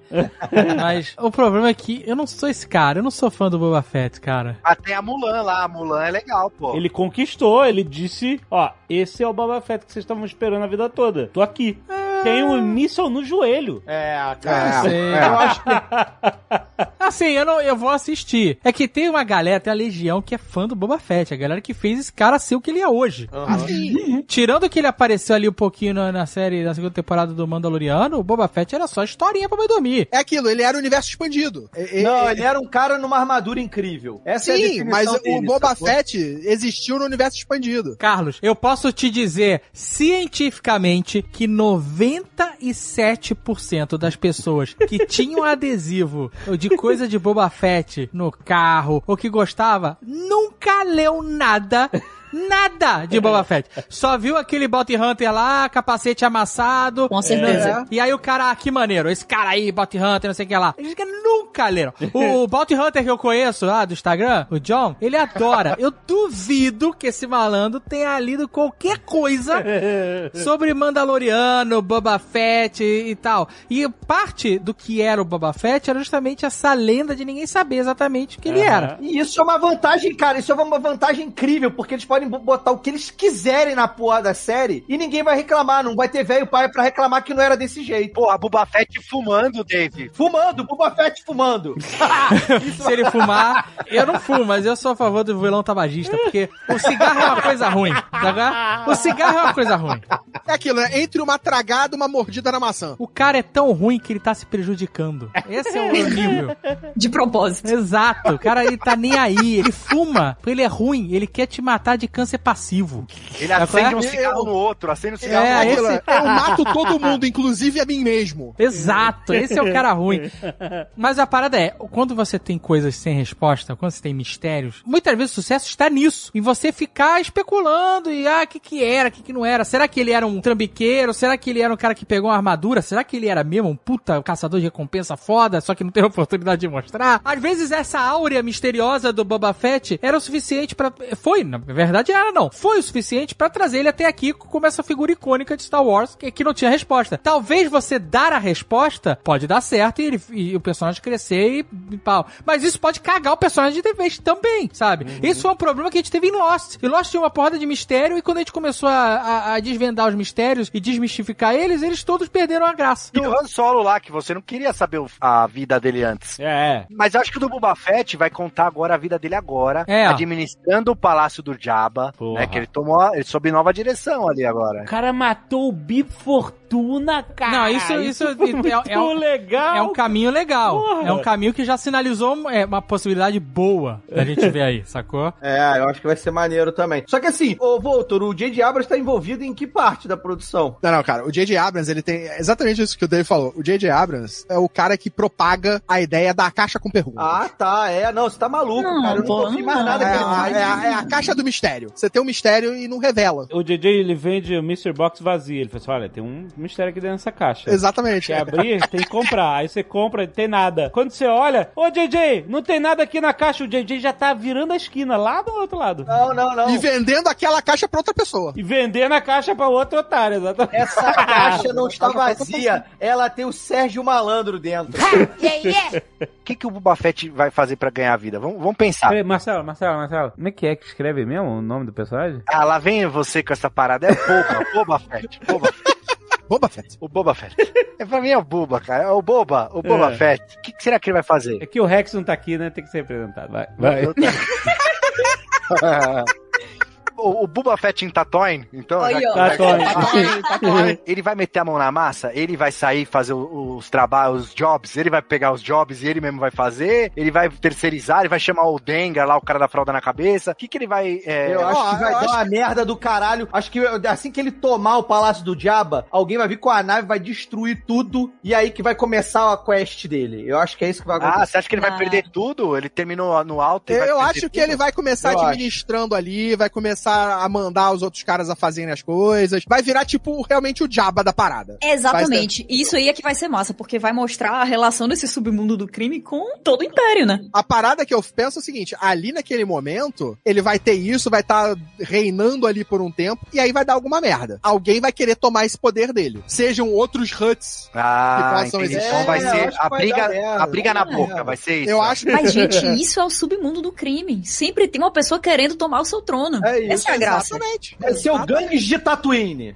Cidade, não, não, cara, cidade de Deus em Tatooine. A cena pós-crédito do Mandalorian que ele chega no castelo foi exatamente isso. O Bibi Fortuna falando: E aí, Boba, você aqui na minha boca? E o Boba, quem falou que a boca é tua, rapá? É. Exatamente. E aí vai chegar outro falando a mesma coisa. Não, Eu não sou boba, não, me chama de Fett. Isso, que beleza, que merda. Ai, ai, caraca. Será que vai ter outro Hut? Mas é legal, se for uma guerra do crime aí, porque assim, é, o problema é esse, aí na guerra do crime vai voltar pra aquilo que a gente já falou. Vai ter os caras que são piores que ele, então vão humanizar o Boba. O Boba não é o, o pior dos vilões que podia ser. Já humanizou, já humanizou. Mas isso aí Não, é um fato. Isso, mas isso é um fato. Ele é o Dexter dessa série. Dexter é um assassino serial que tá humanizado. Humanizou no episódio 2 já. Ele criança, perdendo pai, tararéu, já, já foi. Isso tudo a gente, a gente já sabe. Ah, né? não achei que humanizou no episódio 2, não, porque aquela criança tem uma cara de ser do mal, cara.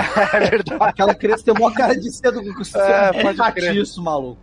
O Mandalorian já humanizou ele, mostrou que ele tem código de conduta, Sim, mostrou que ele sim, tem regra. totalmente. Sim, sim, sim. Não, tipo, Ele não vai fumar, Dave. Esquece. Não vai.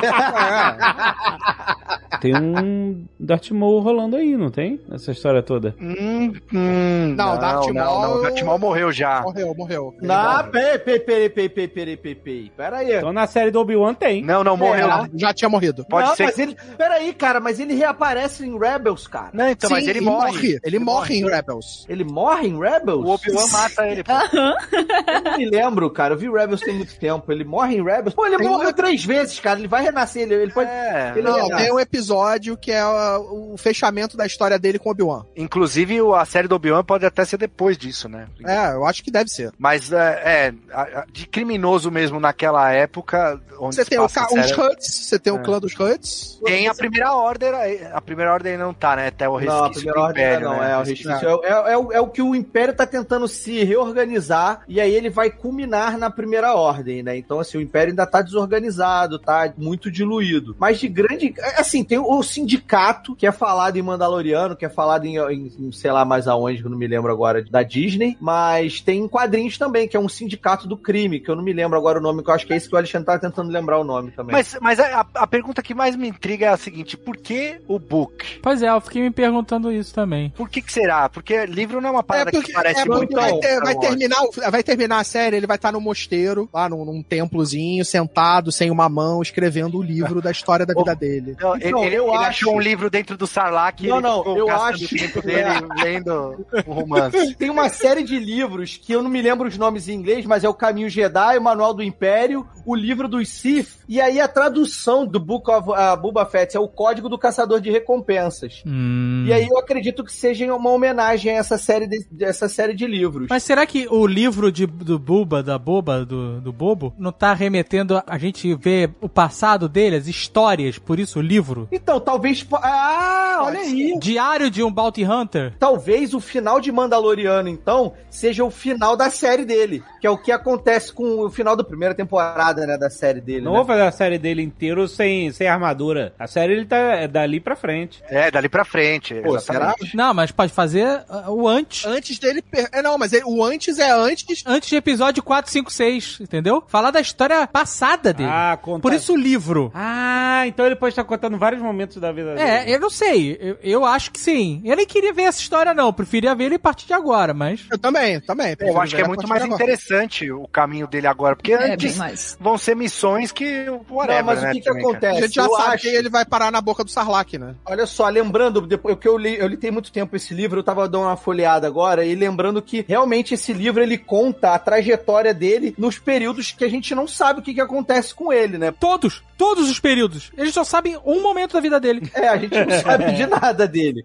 E aí talvez possa ser, a série possa ser um mix de flashback com atualidade também, né? Eu acho um pouco confuso, mas. Eu acho que se esses livros já estão dentro do cânone, eles não vão Mas- fazer uma outra coisa Puxando desses assim, É. Um dos showrunners é o Robert Rodrigues, né? Como esse cara consegue? Como esse cara Drink no inferno. consegue?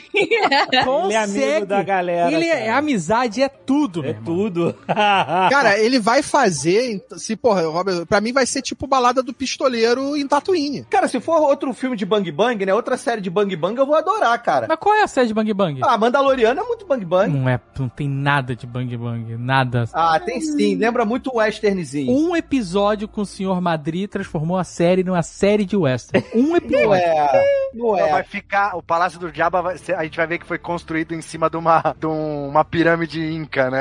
Dos aztecas lá. igual- É um cemitério de É um rancores. cemitério de rancores, né? Pode crer. Caraca, cara, que maldição isso. Não, eu acho que vai ser pra frente. Eu não vejo a série sendo inteira de flashback, não. Também não. Então, mas o, é- é o título, o livro do Buba, não faz muito sentido, né? Assim, eu, eu tô meio.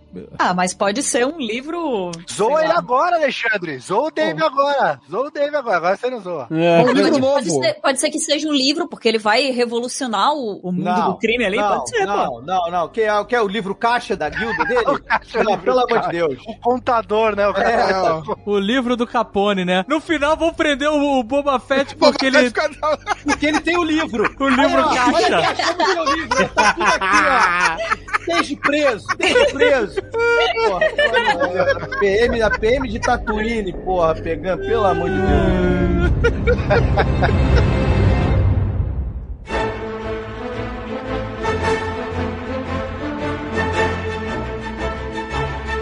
gente tá falando aqui de Mandalorian, livro do Buffett tudo mais, mas Disney Plus, tem as séries e tal, mas a grana, a grana tá nos cinemas. Filme, filme. Tá nos filmes. Isso. Que agora filme não, Não tá mais. Tem uma de Scorsese agora aqui, né? É- é- a grana tá em filme, tem que fazer o longa-metragem, né? É o que enche os olhos, é o que transforma em parque de diversões, enfim, é o que vende é, figura. O que que vende mais boneco, Marcelo? Você que vende boneco.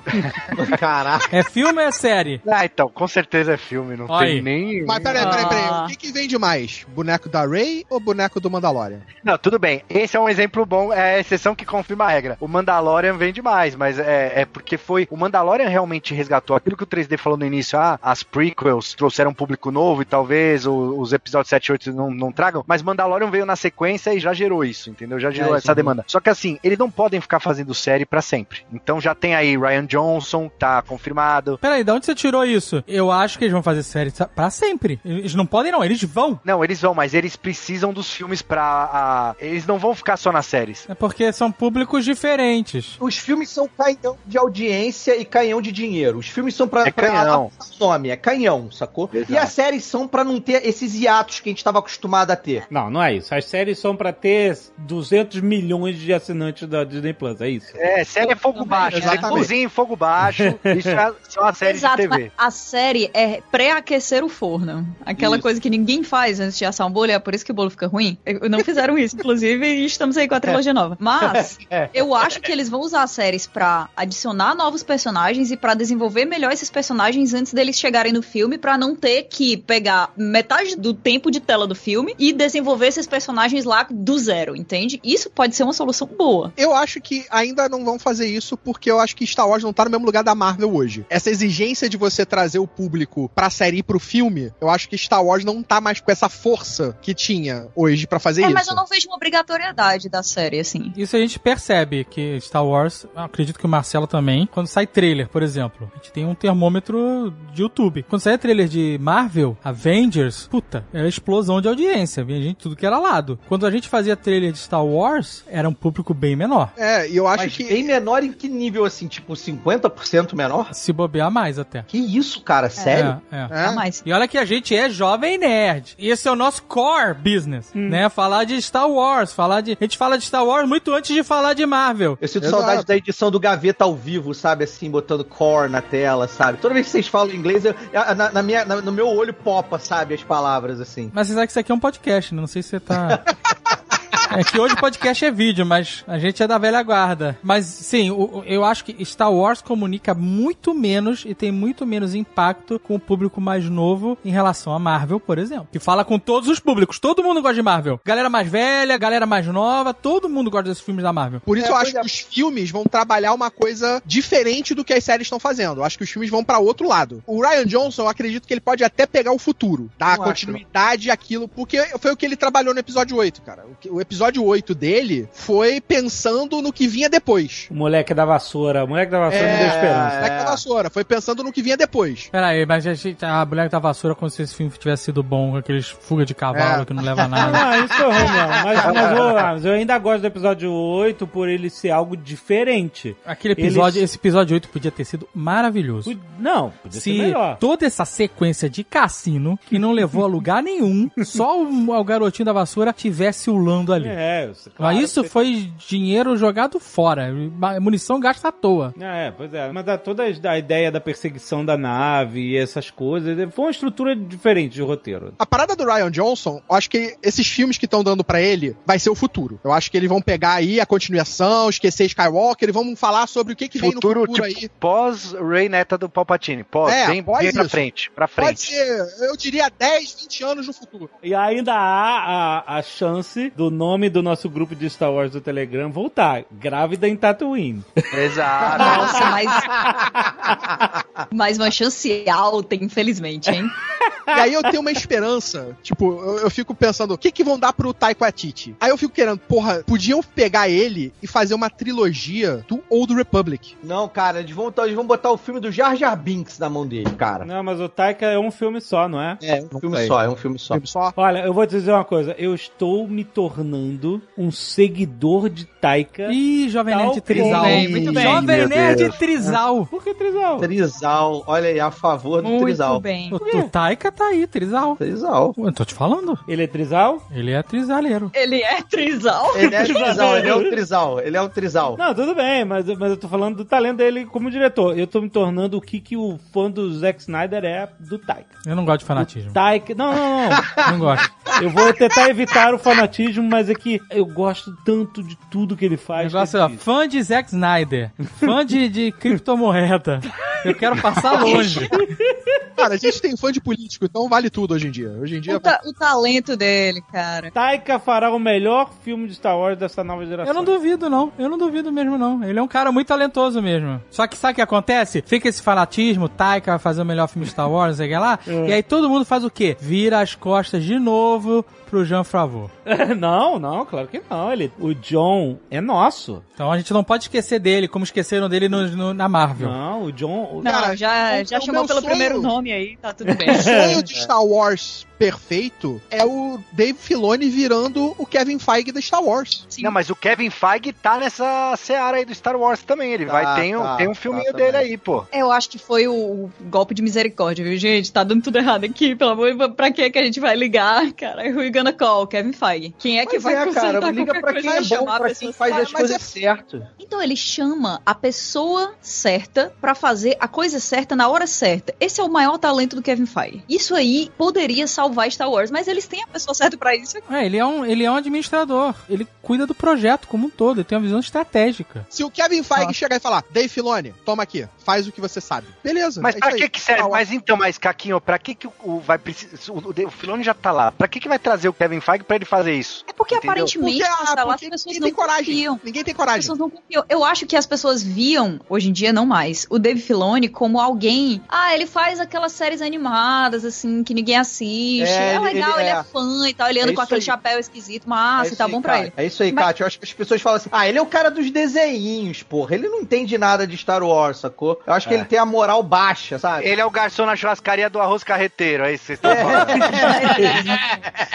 É tipo isso. Entendi. Isso aí, cara. Mas assim, eu vejo que assim, eu acho que desenhos são futuro. Eu acho que desenhos, de repente, já preparando. E aí, gente, não existe a menor possibilidade de, de não ter um salto de 40 anos e todo mundo dessa trilogia 7, 8 e 9 aí já tá morto quando voltar pra falar Não do. tá morto, mas 3D, 40 anos, tem Ray ainda. Tem a Ray, pô. Não, ela, ah, ela vai Tem que ir pra frente mesmo, 150, 200, 300 anos aí pra é, apagar. E mesmo assim, o Palpatine tá rondando aí, ele pode voltar, não, Não, tá ninguém maluco. impede. Não, para com isso, pelo amor. Tá maluco? Não, chega de Palpatine. Vocês tá? sabem que isso é verdade. Inclusive, tinha um boato que eu, eu. Eu não lembro onde eu li, eu tava procurando aqui antes de gravar, que ia contar a história de Hexagol, cara. Então, assim, eu, eu realmente não sei o quão está disposta a Disney. Ah, mas boato é foda, Marcelo. Você também fica aqui se torturando lendo boato de internet. Mas, Dave, aí não pode duvidar de nada mais. Se existe ah, o parque, aquilo que a gente tava falando aqui, eu não acho prudente a gente achar que nunca mais ninguém vai falar do que foi feito no 789, entendeu? A gente não É. pode ter essa ilusão. Eu acho que alguma dessas franquias aí, não sei se é o filme do Taika, acho que não. Acho que também não acredito no, no filme do. Como que chama? Do Ryan Johnson aí, o queridinho da Kat. Mas talvez o do Kevin Feige, ele vem assim, eles chamam Kevin Feige, vem aqui. A gente tem esses personagens aqui. E se a gente fizesse alguma coisa pra amarrar pro futuro aí, pra manter esses personagens, pra gente não jogar eles pra debaixo do tapete, entendeu? Não, Então- peraí, tu falou que não acredita no filme do Taika, é isso? Não, não, eu acho que vai ser totalmente diferente. Vão ser personagens novos. Eu não acho. Ah, porque eu meça acho suas do Taika- palavras, parça. Não, não.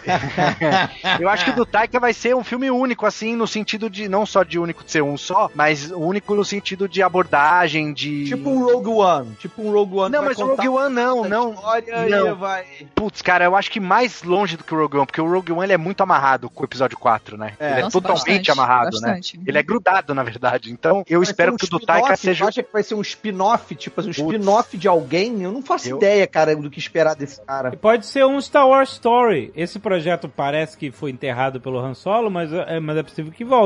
Esse, né, porque o Rogue One e o Han Solo são aqueles filmes que tem esse subtítulo, a Star Wars Story, né? Aham, sim, Um recorte de algum momento. Ou seja, vamos contar histórias standalone dentro do universo Star Wars. Eles queriam intercalar os filmes principais com esses. E aí o Han Solo jogou água nesse projeto e aí a gente viu que o próprio Boba Fett, que ia, não é que ia ser, não, não é certo isso, a gente não sabe. Mas eles estavam caminhando pra serem a Star Wars Story. O Han Solo é um fracasso e Disney Plus acaba se tornando uma prioridade cada vez maior. Então, o que eu acredito é que a, tanto a série do Boba Fett quanto o do Obi-Wan migraram desse formato de filme solo Com certeza, com certeza. pra essas temporadas, entre aspas, podem ser temporadas solo também, como a gente tá vendo que a Marvel tá tendo, né? Marvel, eh, WandaVision já disseram, ó, não vai ter segunda temporada de WandaVision. Sim. É isso aí. É uma forma de você publicar um filme solo, é isso. Sabe o que o Taika pode fazer, por exemplo? Tem um episódio no, no Mandalorian 2 que eles falam assim: ah, pra essa galera aqui, pro povo que tá aqui, não importa se é república, se é império, o que que é. Aham. Acho que o Taika realmente pode abordar isso, inclusive até porque um dos roteiristas, eh, se eu não me engano, trabalhou no 1917 também, que é uma história de guerra. Então talvez possa contar uma história meio mundana dentro da batalha que é Star Wars e tal, uma história mais contida, que eu acho que de repente Star Wars talvez precise disso, sabe? Não precise ser 10 mil naves que destroem a- o universo, a galáxia. Eu acho que o Taika É. tem essa pegada de contar histórias pequenas dentro demais. de um, Ele é muito bom um nisso. universo maior, entendeu? ele consegue dar um, um diálogo tão engraçado, mas ao mesmo tempo plausível ali. Você se apega Aham. aos pequenos soldados. Eu acho que esse, na verdade, vai ser o maior problema. Porque se ele fizer um filme standalone, a galera vai querer pegar o Zé Doidinho, ninguém lá que o Taika mexeu e que ficou amado pelos fãs e colocar nos filmes principais, porque não dá. Eu gostaria de ver algo assim, mas eu acho que não vai rolar. Que vai ser só tudo grandioso,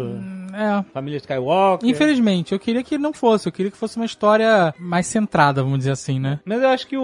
o- Eu gostaria que não. Eu gostaria que fosse como vocês estão sugerindo aí, sabe? Mas pra falar de quem, então vamos cara? lá, Dave. O que, que você falar de gostaria? quem, de vamos lá. cara? É... A, a Disney tá ouvindo. Eu gostaria de- do que vocês estão falando aí, de- porque assim, a gente tem filmes que falam de, de armas, planetas, raios gigantes, essas porras, sabe? E a ameaça de, da vida como a gente conhece e tal. Mas tem essas histórias menores aí, tipo Mandalorian mesmo, né? Uma história menor, né? Não, é, não em qualidade que eu digo, mas da trama, né? Ela não, não afeta o universo, nada. A não ser que, sei lá, o Baby Yoda no futuro vai ser um Goku da vida. Mas a história em si, ela é muito. Sei lá, se o Mandalorian tropeçar, cair e morrer, foda-se. Não muda nada no universo. Entendeu? Ô, não é Goku, é Groku. É Grogu. Eu gostaria de ver esse caminho. Tipo, as histórias do. eh, Isso sou eu, particularmente. A história do Obi-Wan. Apesar de ter uma, uma história que vai lidar com todo o futuro da galáxia, por causa do Luke e de tudo mais, a história que ele tá vivendo ali é uma história. A que eu gostaria de ver é desse cara que foi um, um cavaleiro Jedi da Ordem Jedi que viveu o bom e o melhor, né? Porque os Jedi não economizavam, né? É verdade, é verdade. Eles, cara, olha como era o templo Jedi, olha como eram as coisas. Não poupei das Ah, e- eles Igreja economizavam em Católica. imposto. O encosto do banco eles não, eles não tinham. Eles sentavam em puff. E, e altas naves, viajava a galáxia, eram generais, eram uns puta cara fudido. E agora o cara tá escondido, isolado, tomando conta do Luke pra ele não, não ser capturado, pra ele não ser descoberto. Essa história do drama desse cara, eu acho que seria uma história maneira. Mas isso é possível, né? Se eles pegarem uma coisa que é, assim, de menor escopo, mas eles ligarem a algo que pode ser grandioso, que é o, o exemplo que a gente falou aqui de Rogue One. Mas uma coisa que possa ser utilizada em outros filmes que vão falar dessas outras coisas grandiosas ali pra frente. Exato. Eu não sei se eles vão ter coragem de fazer um- uma história mais simples no cinema. E eu acho que mais do que isso, o que me preocupa é a falta de liberdade criativa dentro desses filmes, até dos próprios a Star Wars Story, né? Porque foi isso que aconteceu com o filme do Han Solo. Então, eu acho que vai ser diferente com o Taika Waititi no controle, porque eu acho que ele não vai ceder controle criativo. Eu acho que pra ele fazer um filme, ele vai querer querer ter o controle do filme. É, ele Ah, vai mas os caras também não cederam, né? Eles só foram embora. É, vai ser isso. Se tiver um filme dele, ele vai estar no controle. Assim como o JJ, assim como esses caras todos, né? Todos estiveram no controle e isso foi um problema, porque cada um quis controlar de um jeito. Mas aí que tá, eu acho que não, eles não estavam tanto no controle total da coisa. Porque não foi o JJ que fez a trilogia. Então ele tava lá porque pra eles- fazer sim, um filme. Carlos, tem recadinho do JJ no filme. Tem, Tem recadinho, recadinho, é. cara. Se isso não é controle, eu não sei o que é, cara. É, mas assim, o que eu acho, por exemplo, do Obi-Wan, isso que o David falou, pô, eles viviam bem, né? Os Jedi. Os Jedi tinham se perdido. Tinham. Então, talvez, cara, imagina que essa série do Obi-Wan seja uma série. Eu sei que a gente tá sonhando muito, talvez. A gente tem que sonhar. É o que a gente tem. É o que a gente tem, Marcelo. Tá bom, então vamos sonhar, Dave. Vamos lá, vamos junto. Uma série mais introspectiva, que o, Obi-Wan redescobrindo a força. Aham. Um negócio mais é, romântico, mais. Puta, me foge a palavra. Contemplativo, né? E ele reconhecendo os erros dos Jedi, a prepotência e egocentrismo dos Jedi levaram a eles não perceberem o problema que estava se desenvolvendo. Claro, e, e ainda pode ter Yoda nessa série, porque eles. Se é, comunicavam, né? Eles podem se comunicar, um em Dagobah e o outro em, em Tatooine, e redescobrindo a força. Provavelmente deve ter coisas do Qui-Gon, porque o Obi-Wan aprende a virar um com a força Aham. e quem desenvolveu isso foi o Qui-Gon. Então talvez essa busca e procura pelo, sei lá, sete anos no Tibete a parada assim, sabe? Um negócio meio. É, eu acho, eu queria ele ser ermitão aí. Exato, cara. Acho que pode ser isso. Meio que o filme do Doutor Estranho não fez, porque era um filme e ele tinha meia hora pra fazer isso. Mas assim, ele saindo do glamour ali de Coruscant e do Templo Jedi, a derrocada dos Jedi, e ele se reencontrando junto com a força numa missão mais mundana, ele ajudando. Eu sei pode parecer meio sem graça, mas imagina ele ajudando as pessoas que precisam em Tatooine, que muita gente precisa, os escravos. Ele sendo meio que. O Sabe, aquele- esquadrão classe A de Tatooine. não, sabe aquele padre que tem em São Paulo aqui que ajuda a galera na Cracolândia? Não, mas eu acho que é esse o caminho, cara. Pra mim seria esse o caminho. Ele pode se entregar à humildade. Entregar É isso à aí. humildade. sabe? Ah, seria foda. É, seria muito bom, porque ele, nesse momento, tá se enxergando. Assim, ele olha pra si e pensa: eu falhei completamente Muito. com o meu aprendiz. Como é que eu consegui deixar isso acontecer, né? Ele precisa. Com meu mestre e com É, meu Ele aprendiz. tem culpa, muita culpa, exatamente. É, exatamente. Ele precisa voltar às origens das origens, e isso é bacana, porque é um personagem muito amado, é um ator muito bom, tem como dar uma renovada muito grande aí. Então acho que a chamada de Obi-Wan tinha que mudar assim como o título, né? Depois de sete anos no Tibete, 20 anos em Tatooine. Não tem como não ter o Hayden, cara. Essa série, se ela vai ser introspectiva, ela tem que ter ele, cara. Tá certo mesmo. Pode ter a jornada do Hayden indo pro outro lado também, porque o Darth Vader, ele, né, ele, ele- Cara, sabe o que, que isso pode trazer? Imagina você ter ele nessa coisa introspectiva, pensando nos erros que ele cometeu, e a gente tendo flashbacks de momentos dele com o Hayden Christensen durante as guerras clônicas, e ele vendo situações e lembrando de situações na qual ele não percebeu ele indo pro lado negro. Que tava lá o tempo inteiro. Que Eu acho que tava vai lá. ter isso, eu acho que vai ter Porra, pedacinhos do Anakin que ainda existem. Mas eles estão fazendo isso por quê? Porque eles não têm coragem de assumir o... A Disney não tem coragem de assumir o Vader? Então, esse é um medo que eu tenho, Dave. Imagina só. Porque a Disney fica flertando com o Vader. Como É assim, é um capacete derretido, é uma ceninha no final de Rogue One, Ah. sacou? Por que que não pega essa ideia de fazer o Vader, enquanto o Obi-Wan tá indo pra dentro, tá interiorizando e se redescobrindo e redescobrindo a força, o que é um plot maneiríssimo, o Disney. o Vader podia estar ao contrário. Enquanto o Obi-Wan tá se reconstruindo, o Vader pode estar passando por esse processo de se destruir, de se expandir, de se piorar. Isso seria incrível. Só que isso merece uma série só pro Vader. Não inventa. Só pro Vader mostrando esse cara. Agora, minha dúvida é, por que eles não fazem isso? Eu Vou dar opções aqui. Porque eles não, eles não têm coragem de assumir um super vilão como o principal produto deles. Exato. ex- Nossa, esse é o ponto total. Isso é muito. A Disney vai vender o super... Vai começar a vender cigarro daqui a pouco, sabe qual é? É, eu não vi o filme, não sei qual- como é que tá essa coisa da Cruella. Cruella falaram que ela tá má, e é má. Tá muito não, mais ou menos. Não, mas ó, eu vou dar uma segunda opção. Que é, o Raiden não é um ator que seguraria uma série inteira, um filme inteiro, e aí bota só pra fazer algumas aparições na série do Obi-Wan, que é o que dá pra fazer hoje, sabe qual é? Será que são, um desses dois caminhos deve ser? Cara, não, então, mas você imagina só, o meu medo disso que você falou é muito grande, porque assim, eles não conseguem ter o vilão. Então imagina que eles mostrem um Vader amargurado e em conflito, meio pendendo assim, ah, então o Vader não era tão mal, porque quando ele mandou matar não sei quem, ah, na verdade não foi ele, foi o Moff Tarkin. Ah, na verdade, aquela cena que ele vai matar as crianças, que não mostra, quando ele ia matar, veio uns clone troopers, atiraram e demoliu não, e as cara, crianças eles não morreram. podem fazer isso, não é possível, Marcelo. Acho E, que na tudo tem verdade, ele não matou Não, criança não nenhuma. fazer isso. Poderes podem, eu acho que isso é ruim, e eu concordo que isso seria péssimo, porque aí você tira o valor de toda a jornada do Luke pra resgatar o pai. Tudo, Eu tudo. acho que o máximo que pode se mostrar é um conflito. Ele pode ter esse conflito interno, porque isso existe e é o que faz o Luke conseguir trazer ele de volta. O Vader, bicho, tava sangue no olho, tava matando criancinha, tava fazendo o zaralho, sabe qual é? Eu acho que vai ser o Vader Unleashed,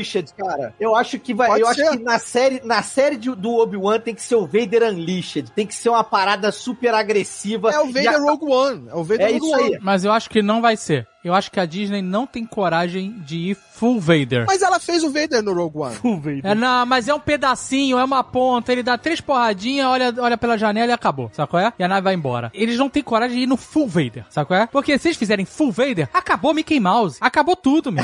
Só vai vender boneco do Vader. Não, não, mas vamos lá, vamos lá. O Full Vader é o Full Vader PG criança, cara. Não é. é. um vilão, mas é o que ele é. Rogue One foi Full Vader, né? Foi full Vader, mas é um, um fragmento. É, mas é, foi o necessário pra gente... Full Vader é o que com o pessoal fala aqui, a criança chora e a mãe não vê. Sabe qual é? Cara, Full Vader é a criança chora porque a mãe morreu e ela tá morrendo agora. Exato, cara. O Vader, o Anakin, quando ele vira Vader, ali, aquele momento que a gente não viu, ele virou um monstro, cara. Sim. É, mas ele ainda tá lá dentro. Eu acho que isso é a coisa massa de colocar na série. São esses pequenos lapsos do Anakin Skywalker que ainda tá lá dentro, que ainda existe e que vai continuar lutando pela própria existência até o último momento. Então, eu acho que esses lá seria interessante essa história, inclusive pra mostrar esse Anakin desaparecendo com o passar do tempo e sendo resgatado pelo Luke, porque de novo, Sim. se esse Anakin sempre existiu, sempre lutou por estar ali, sempre lutou pra ressurgir, de novo, toda a jornada do Luke em relação ao pai se perde, porque o Luke resgatou o Vader, fez a redenção dele. Agora não, eu já tava quase me redimindo mesmo. O garoto só me ajudou tirando o capacete. Mas, não se perde, não se perde porque Mas, ele, ele tava lá, mas ele foi se perdendo a cada coisa que dava errado, a cada coisa que ele perdia, que é uma coisa que a gente acompanha muito também, é, até em, Clone Wars, né? O que é que vai levando ele cada vez mais pra esse lado? Acho que nessa série do Obi-Wan, se eles conseguirem colocar, ao mesmo tempo que o Obi-Wan tá ascendendo ali na força, compreendendo quem ele é e entendendo que existe essa zona cinzenta ali no meio, que você não precisa ser aquela pessoa que segue absolutamente tudo que o Conselho Jedi falava, mas você também não precisa ser o Darth Vader. E ao mesmo tempo colocar o Hayden Christensen nessas pequenas cenas, É tentando aí, aparecer por ali, mas se perdendo no Darth Vader porque o poder tá corrompendo ele cada vez mais. Isso é muito massa, pô. Eu queria esse aí. Eu queria esse Darth Vader aí. Eu queria esse cara se perder. Eu queria o, o Vader fumando. Sabe qual é?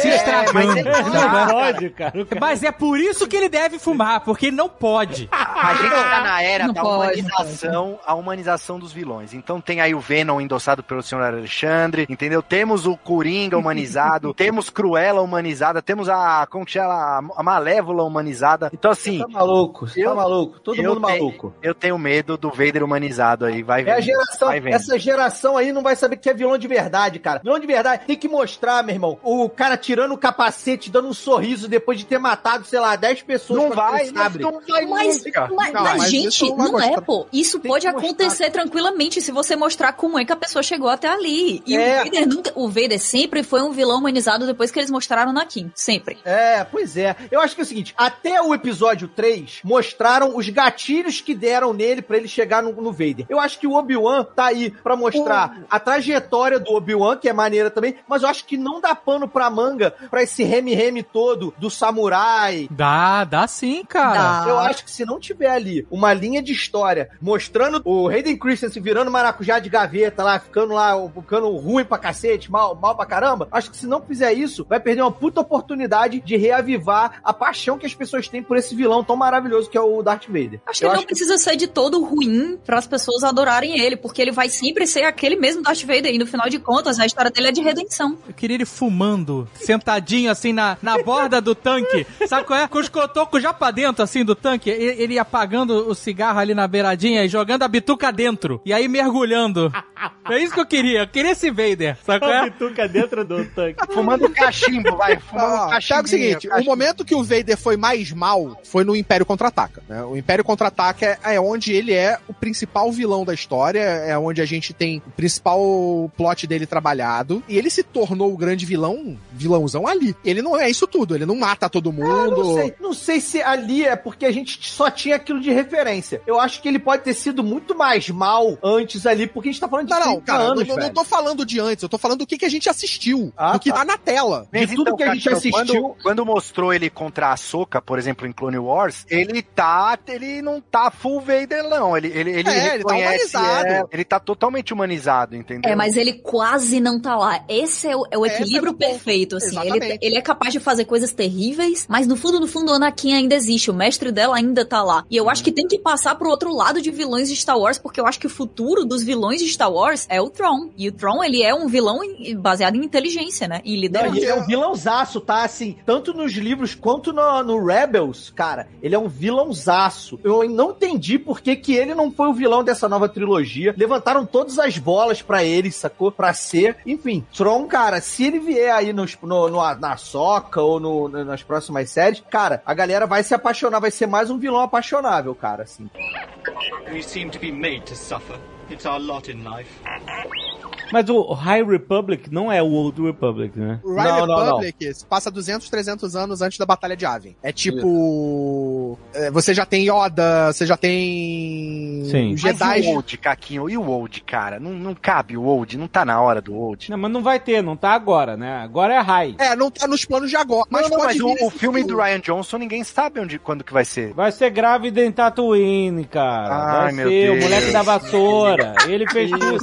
Puta merda. É, vai Eu- eu- a minha esperança era o Taika Waititi fazer um Old Republic. Não, não, olha só, eu acho que Não vai ser é- assim, não é pegada, o Ryan acho. Johnson vai fazer os batutinhos de Cantobite. O, o, o, o Taika Waititica vai fazer alguma parada dessa de zoeirinha. Não, não, não, não, não, não, não, não zoa o cara assim, não fala assim. Não, o Waititi, eu não sei o nome dele, juro, eu não falei de zoeira. Waititi. Waititi, Taika Waititi. Significa trisal em... Isso? Que é Ti- E aí eu acho que ele vai fazer algum filme engraçadalho, que eu achei até que poderia ser dos robôs, mas aí os robôs vão ser outra galera, é outra coisa. Cara, mas aí que tá, ele não precisa ser um filme engraçado. Não, eu acho ser, que vai ser esse vai engraçadalho. Eu acho que Eu vai acho ser que- engraçadalho. Cara, vai ter comédia de Star Wars, como Star Wars tem. Isso, Sim, não, sim, com certeza. sim, sim. Mas isso pode ser Old Cara. Jojo Rabbit, Jojo Rabbit. Tá maluco? Rabbit. Você tá maluco? Jojo? Rabbit. É um moleque que sonha ser um Stormtrooper e ele tem o Palpatine como amigo imaginário. Isso, que é o Taika Waititi. Vai ter o Taika. cara. Nossa, o Taika de Palpatine zoado ia ser demais. Eu acho que o Taika consegue fazer os bebês da Rey funcionarem, hein? E ele Olha só, olha só, uma imagina, parada eu- maneira com, com esse plot aí. Ele comendo Ewoks na mesa, um Ewok de sa- salame. Imagina The Producers, só que versão Star Wars.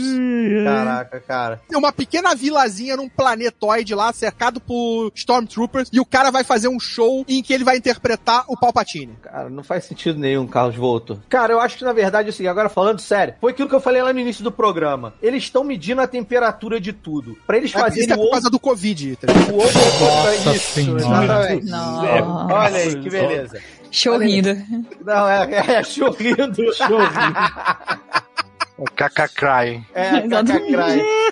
Eu acho que eles estão tentando medir a temperatura das coisas. Eu acho que o Old Republic só vai ser cogitado se o High Republic der certo e fizerem uma parada maneira. Porque ele tá. todo- Cara- eu, sinceramente, acho que eles estão muito cagados em criar coisas novas, sacou? Mas aí Tudo- tá, então eles não estão medindo temperatura, eles estão fazendo tudo seguro. Não tem nem. Exatamente. É, não estão medindo temperatura. Medir Não, temperatura é fazer alguma coisa diferente do normal. A série daquele Zé Mané do Rogue One não é nada seguro, mano. É, também, ah, concordo. Não, Mas o é Rangers lá, o- qual que era.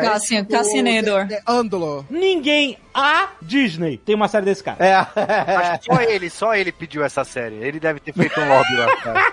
realmente é uma série desproposital. A não ser que uma, seja uma coisa muito tipo James Bond, sacou? Mas vai seja ser. uma parada muito Vai James Bond demais. Não, é óbvio que se não for, vai ser uma merda. Mas é o ser cara, muito James Bond. cara, quem tá boa. por trás do projeto é o cara do Jason Bourne. Ah! Nem todo mundo é o Pedro Pascal, entendeu? Justo. E- Esse cara não é o Pedro Pascal. Ele é um filhote de Pedro Pascal. Ele não segura. O Pedro Pascal segura. Sem mostrar a cara. Ele tem que convencer. Ele vai ter que convencer a gente que ele segura uma série. Mas aí tem gosto, direção do Gabriel boa por Luna. trás, né, Ele é cara? bem bom. Você acha ele bem bom? Você acha você falou assim no Rogue One, você falou assim, eu queria ver mais desse cara. Ninguém, ninguém, ninguém falou. Eu, eu acho que ele tem uma história aí. Não, eu acho que de Rogue One ele é a pessoa que menos a gente queria ver uma série só dele. Mas, Não, mas ele fala é um uma coisa bom. interessante. Ele fala que ele precisa. é, é, nem, nem tudo é bonitinho na rebelião, que ele precisou fazer coisas que até Deus duvida, sei lá, não lembro. É, mas aí a Disney não vai ter coragem de fazer não vai ter coragem de duvida. mostrar isso daí. Exato, então assim. Pelo menos no Disney Plus não, né? Pois é, então e aí? Qual é que é? Ai, entendeu? cara. É, eu não sei, ó. Pode ser que eu mude de ideia, que eu seja convencido que o cara seja bom, mas no Rogue One ele não me despertou é, curiosidade. Sei lá, eu acho que a gente tá. Esse do Rogue One tá como um. Não sei. É, o negócio é o seguinte, vai ter o robô, o K2SO. Não vai, então, não vai ter. Eles não falaram que não vai? Não, ele vai estar lá. Vai ter o robô? Tem que ter. Como é que é o nome da série? É Ando- Andor. Andor. Andor, Andor. Andor. Não vai ser, ele vai aparecer na segunda temporada. Oxi, vai demorar uma temporada. Oxi, meu Deus. Temporadas? Não pode ser. We seem to be made to suffer. It's our lot in life. Olha só, a gente não falou de The Acolyte, cara. Mas que é, é o uma High. Ryan Johnson estava sendo cotado para fazer a trilogia que vai apresentar a Alta República. The Acolyte veio como um, conteúdo depois, próximo, que é para expandir, né? Eu adoro usar essa palavra, que é para expandir a Alta República. Eu tava lendo aqui agora num desses sites aí bazingueiros, como algumas pessoas gostam de falar, que postam rumor também, mas uma coisa que eu acho que faz bastante sentido, que não é a, é a participação de outros personagens, é que a Disney parece que vai vir no próximo momento da Disney, né? A Disney tá no momento dessa trilogia nova agora de aproveitar e sugar tudo que ela pode dar. Que o próximo momento da Disney vai ser a High Republic, de que tipo eles vão construir É, eles estão lançando o livro, né? Eles, eles vão o livro. repaginar parque, repaginar os quadrinhos, repaginar tudo, porque eles estão apostando alto na Alta República, na High Republic. Não vão repaginar parque eh, 3D? Não vão mesmo. Você acha que não, cara? Não, cara. não, não garanto vão. que não. Não? É muito dinheiro pra fazer uma porra dessa. Eles já gastaram muito dinheiro na parada. Estão não- lançando sabre de luz verdadeiro com Ray, com... não vai remar... Não vai, cara, cara. Tem a atração inteira o aqui. hotel novo, eles não mudam nada, cara. Não mudam. Não. Não, não, mas eles estão falando de Isso aí- 2023, cara. Cara, mudar de 2023. parque, mudar tudo. Cara, é, é projeto pra 10 anos. Bicho, eles fizeram investimento nessa parada pra 25 anos. Pô, mas fizeram um 2023, projeto gente, de é 20 daqui a um mês. Tá bem aí. Não, mas, cara, sem sacanagem, um projeto de 20 anos pra essa porra dessa trilogia chechelenta, cara. Mas 3D não foi um projeto de 20 anos. Isso é uma, é uma fatalidade. Tu tem que aceitar. Já foi. Ah, Eles não planejaram. Acabou. Não tem como voltar. Eles não vão jogar isso aí fora. Aceita que dói menos. Eu né, acho que cara? no máximo, assim, se eles realmente desistirem e for tudo terrível e não tiver nenhuma maneira de ajeitar, nem costurando assim, nem se chamarem Dave Filoni da alta costura aqui, eles no máximo vão fazer assim, ah, multiversos, alguma coisa do tipo. Que eu acho também extremamente totalmente irresponsável e que eles Nossa, não vão fazer. 3D, cara. 3D, é isso daí você querendo ou não. É isso. Porra, cara. Não cara, eles, não, até, eles até. Eles estão dando até hint de Palpatine na porra do Mandaloriano por causa disso. É verdade, né, cara? Então, cara, não como, esquece, não foi, vai, é. não vai, já foi. Ah, mas será que. É. E, ó, o Ryan ah, Johnson, o filme do Ryan Johnson, cara, não sei quando é que isso vai sair. Porque ele já tem aqui pra ser produzido pro futuro dele Knives Out 2 e 3. Então, mas Caraca. o dele não é uma trilogia? É, é uma 23, trilogia, 25 cara. e 27 é 2023, 2025, 2027. É porque esse plano da trilogia dele já existia antes, e aí depois é, ele foi cortado, e agora voltaram a falar sobre isso. Então, se já ia acontecer antes, talvez ele já tivesse um plano ou algo do tipo. Deve atrasar. Ou, ou vai ser adiado um tempo. Não, não. É vai aí. ser adiado porque possivelmente essa trilogia dele tinha a ver com a história, que tá, devia estar tá ligado com a história da Rey. Não, não, não, não, Ele, ele declarou hum. que, tipo, a história dele iam ser três filmes em novos locais, novos personagens, tipo, novos nova história de Star Então Wars. aí, ó, High Republic, cara. Pronto, é isso. Cara. O céu é o limite, ele até disse isso, o céu é o limite. É, High Republic. Se o céu é limite, ele só deu dicas de que vai ser High Republic. É um limite ruim, né? Porque o bagulho é no espaço, então tinha que ser no né?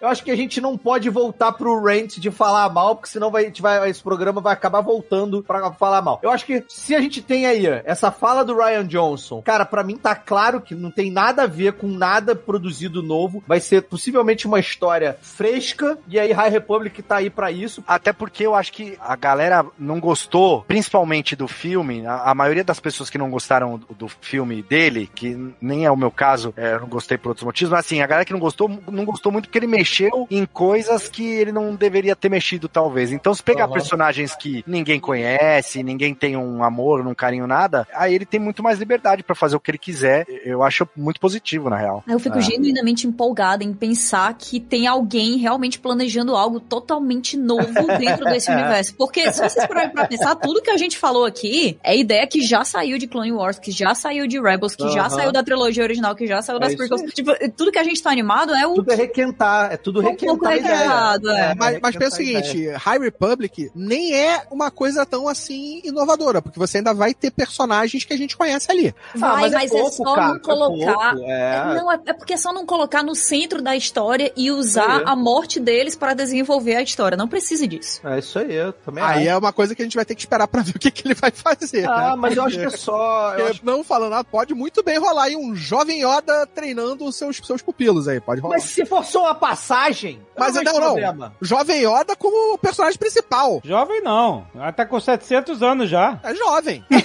Olha só, 100 anos. 700 anos. anos pro Yoda é tipo, sei lá, 40. Não, não, já é 60, 60, 65. Cara, episódio 1 pro episódio 6. Ele morreu com 900 anos, Caco. É cada Então. 100 anos são 10. Olha o Caco aí. Caco, que porra é essa, cara? O retorno de cá. Ó, no episódio 2 ele tava assaltando e lutando com o Doku. Ah, mas aí isso não, a gente não esquece, esquece isso, cara. Mas tava. Então, tipo, 200 Mas, anos mas antes existe, disso- mas existem um velhos, senhorinho, existem cara. velhos malhados. Você tem É, que existe. Tem uma academia de crossfit aqui embaixo que tem uma velha que grita mais que todo mundo, cara. Ela vai. Então, se, se- se naquele período ele tava pulando, 200 anos antes, ele tá pulando muito mais alto. Não, para de falar besteira. Você tá falando besteira. Deixa o Yoda quieto, deixa o Yoda quieto. É, eu Vamos- também acho. Acho que o Yoda tem que. Ele, ele com certeza vai aparecer, porque ele é aquelas muletas que a gente já falou. Exatamente. Mas eu espero que não seja focado nele. Ele vai realmente. aparecer, mas não vai ser foco, não, cara. Pode Não ser vai uma muleta, contanto que não seja um andajá. Vai mostrar o caso que ele tinha ali, quem é que vai ser a mãe do Baby Yoda. Não, cara, Não, não, não, é não, não, não, não, não. O Yoda não é filho do Yoda, pelo amor de Deus. Caraca. Não faça isso. Não estrague. Não estrague a memória afetiva que eu tenho. de- Cara, imagina se esse- o High Republic termina com o nascimento do bebê Yoda, né? Não, cara. Não, para.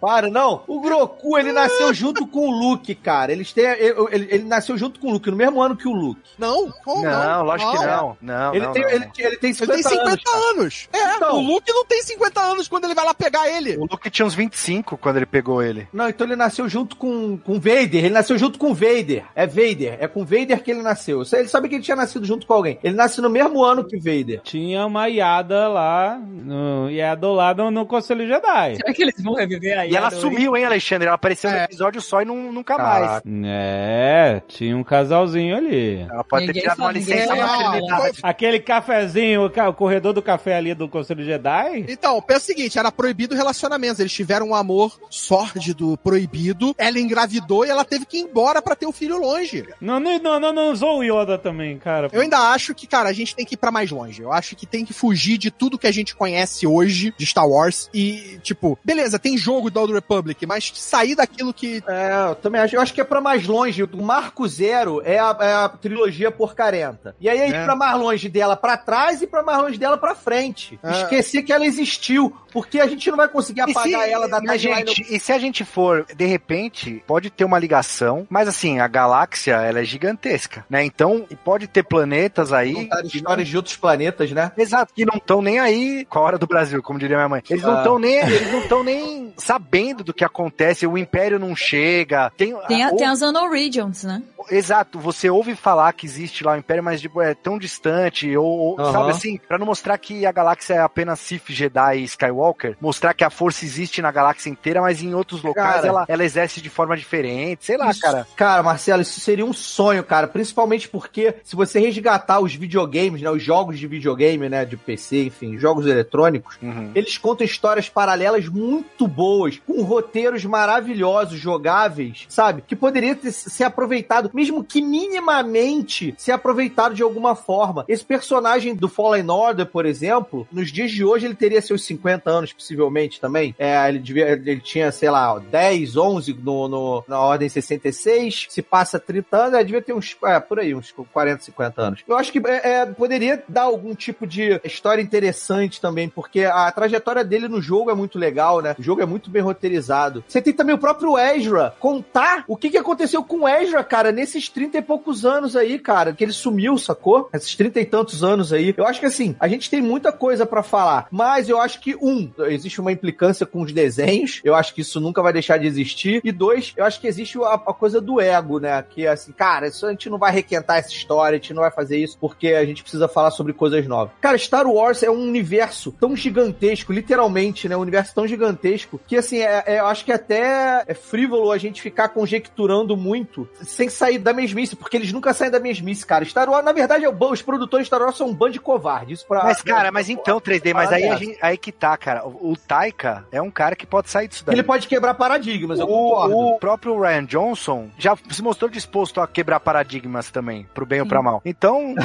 se eles estão trazendo esses caras, é porque talvez eles queiram, né? Porque é isso, você não vai Eu trazer um é um cara grupo desse bom, cara. pra amarrar ele, né? Você não vai É. trazer o Taika pra deixar ele amarrado. Você Bom, vai nunca se sabe, né, cara? Você tem lá a Kathleen Kennedy lá que tem um ego maior do que o do próprio Walt Disney, né, cara? Então, assim. Não sei, 3D, acho que é porque tu tá fazendo aí um caminho impossível que é misturar publicidade com idealismo. Não tem como, esse caminho aí não existe.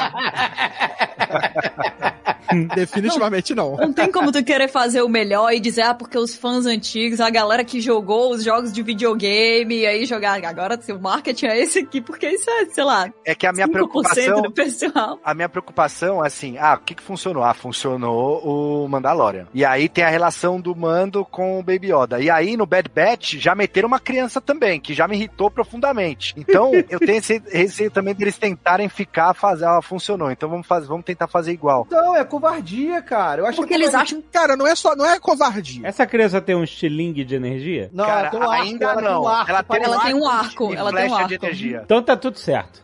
Cara, a parada é a seguinte, n- não tem essa de covardia. A parada é dinheiro. É, tá dando certo, a gente vai repetir essa fórmula até ela se esgotar. Mas olha só, o que que pra eles ia dar certo? Porque, cara, acho que só o Pedrinho, meu filho, que gostou do episódio 9, sacou? Ele e uma porrada de outras crianças, Não, cara. O Carlos Voltor defendeu. Vamos falar a verdade, Caquinho. Você defendeu esse filme aqui no Nerdcast também. Então. Não vem fingir que era aqueles caras. Ah, aquela galera gostou também. Você, o senhor. O senhor então, defendeu. eu continuo dizendo, é um filme que diverte. Não, cara. Caraca, quem? Não diverte quem? O Cara, demônio? Quem não gosta da gente. Quem não gosta da gente porque se divertiu. criança pra caramba tá gostando de Star Então, Wars por causa desse filme. filho. A mesma coisa como episódio 1, 2 e 3. Isso é bizarro, cara. Meu filho saiu do cinema falando que era o melhor filme que ele já tinha visto na pequena vida dele. A criança não tem parâmetro, cara. Mas, cara, Star Wars foi feito pra criança a princípio. Isso é uma verdade. Isso é uma parada que a gente tá aqui, um bando de velho. Um bando de velho discutindo uma parada que é feita pra criança. Essa é a realidade. E a gente fica amargurado, reclamando e que não consegue largar o osso porque a verdade é essa. Querendo ou não, né, David? Criança. Querendo ou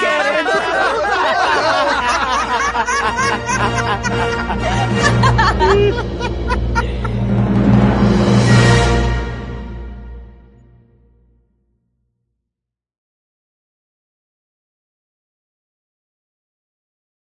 Sei Eu lá, acho cara. que é por causa disso aqui, ó. Porque tem uma Ah. série de livros. Peraí, peraí, peraí. A gente tá gravando podcast. Esse- Isso aqui o quê? Descreva o que você tá falando. Olha, vê- vê- abre a câmera, cara. Olha, A gente tá no. Mesa, não, mesa cast, mesa cast. Não, meu Deus, demônio! Você acha que tá no MesaCast? Que porra é essa? Ah, não, eu achei que a gente tava só batendo papo. Tá não, então. Eu acho que é por causa. Caraca, ele tá muito louco, cara. O tá, maluco, cara tá duas horas gravando podcast e nada, sabe? Eu desacostumei. Eu desacostumei. Você sabe que tu tá gravando Nerdcast?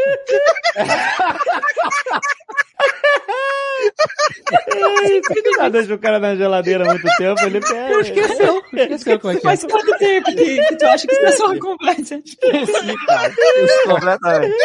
Esqueci completamente.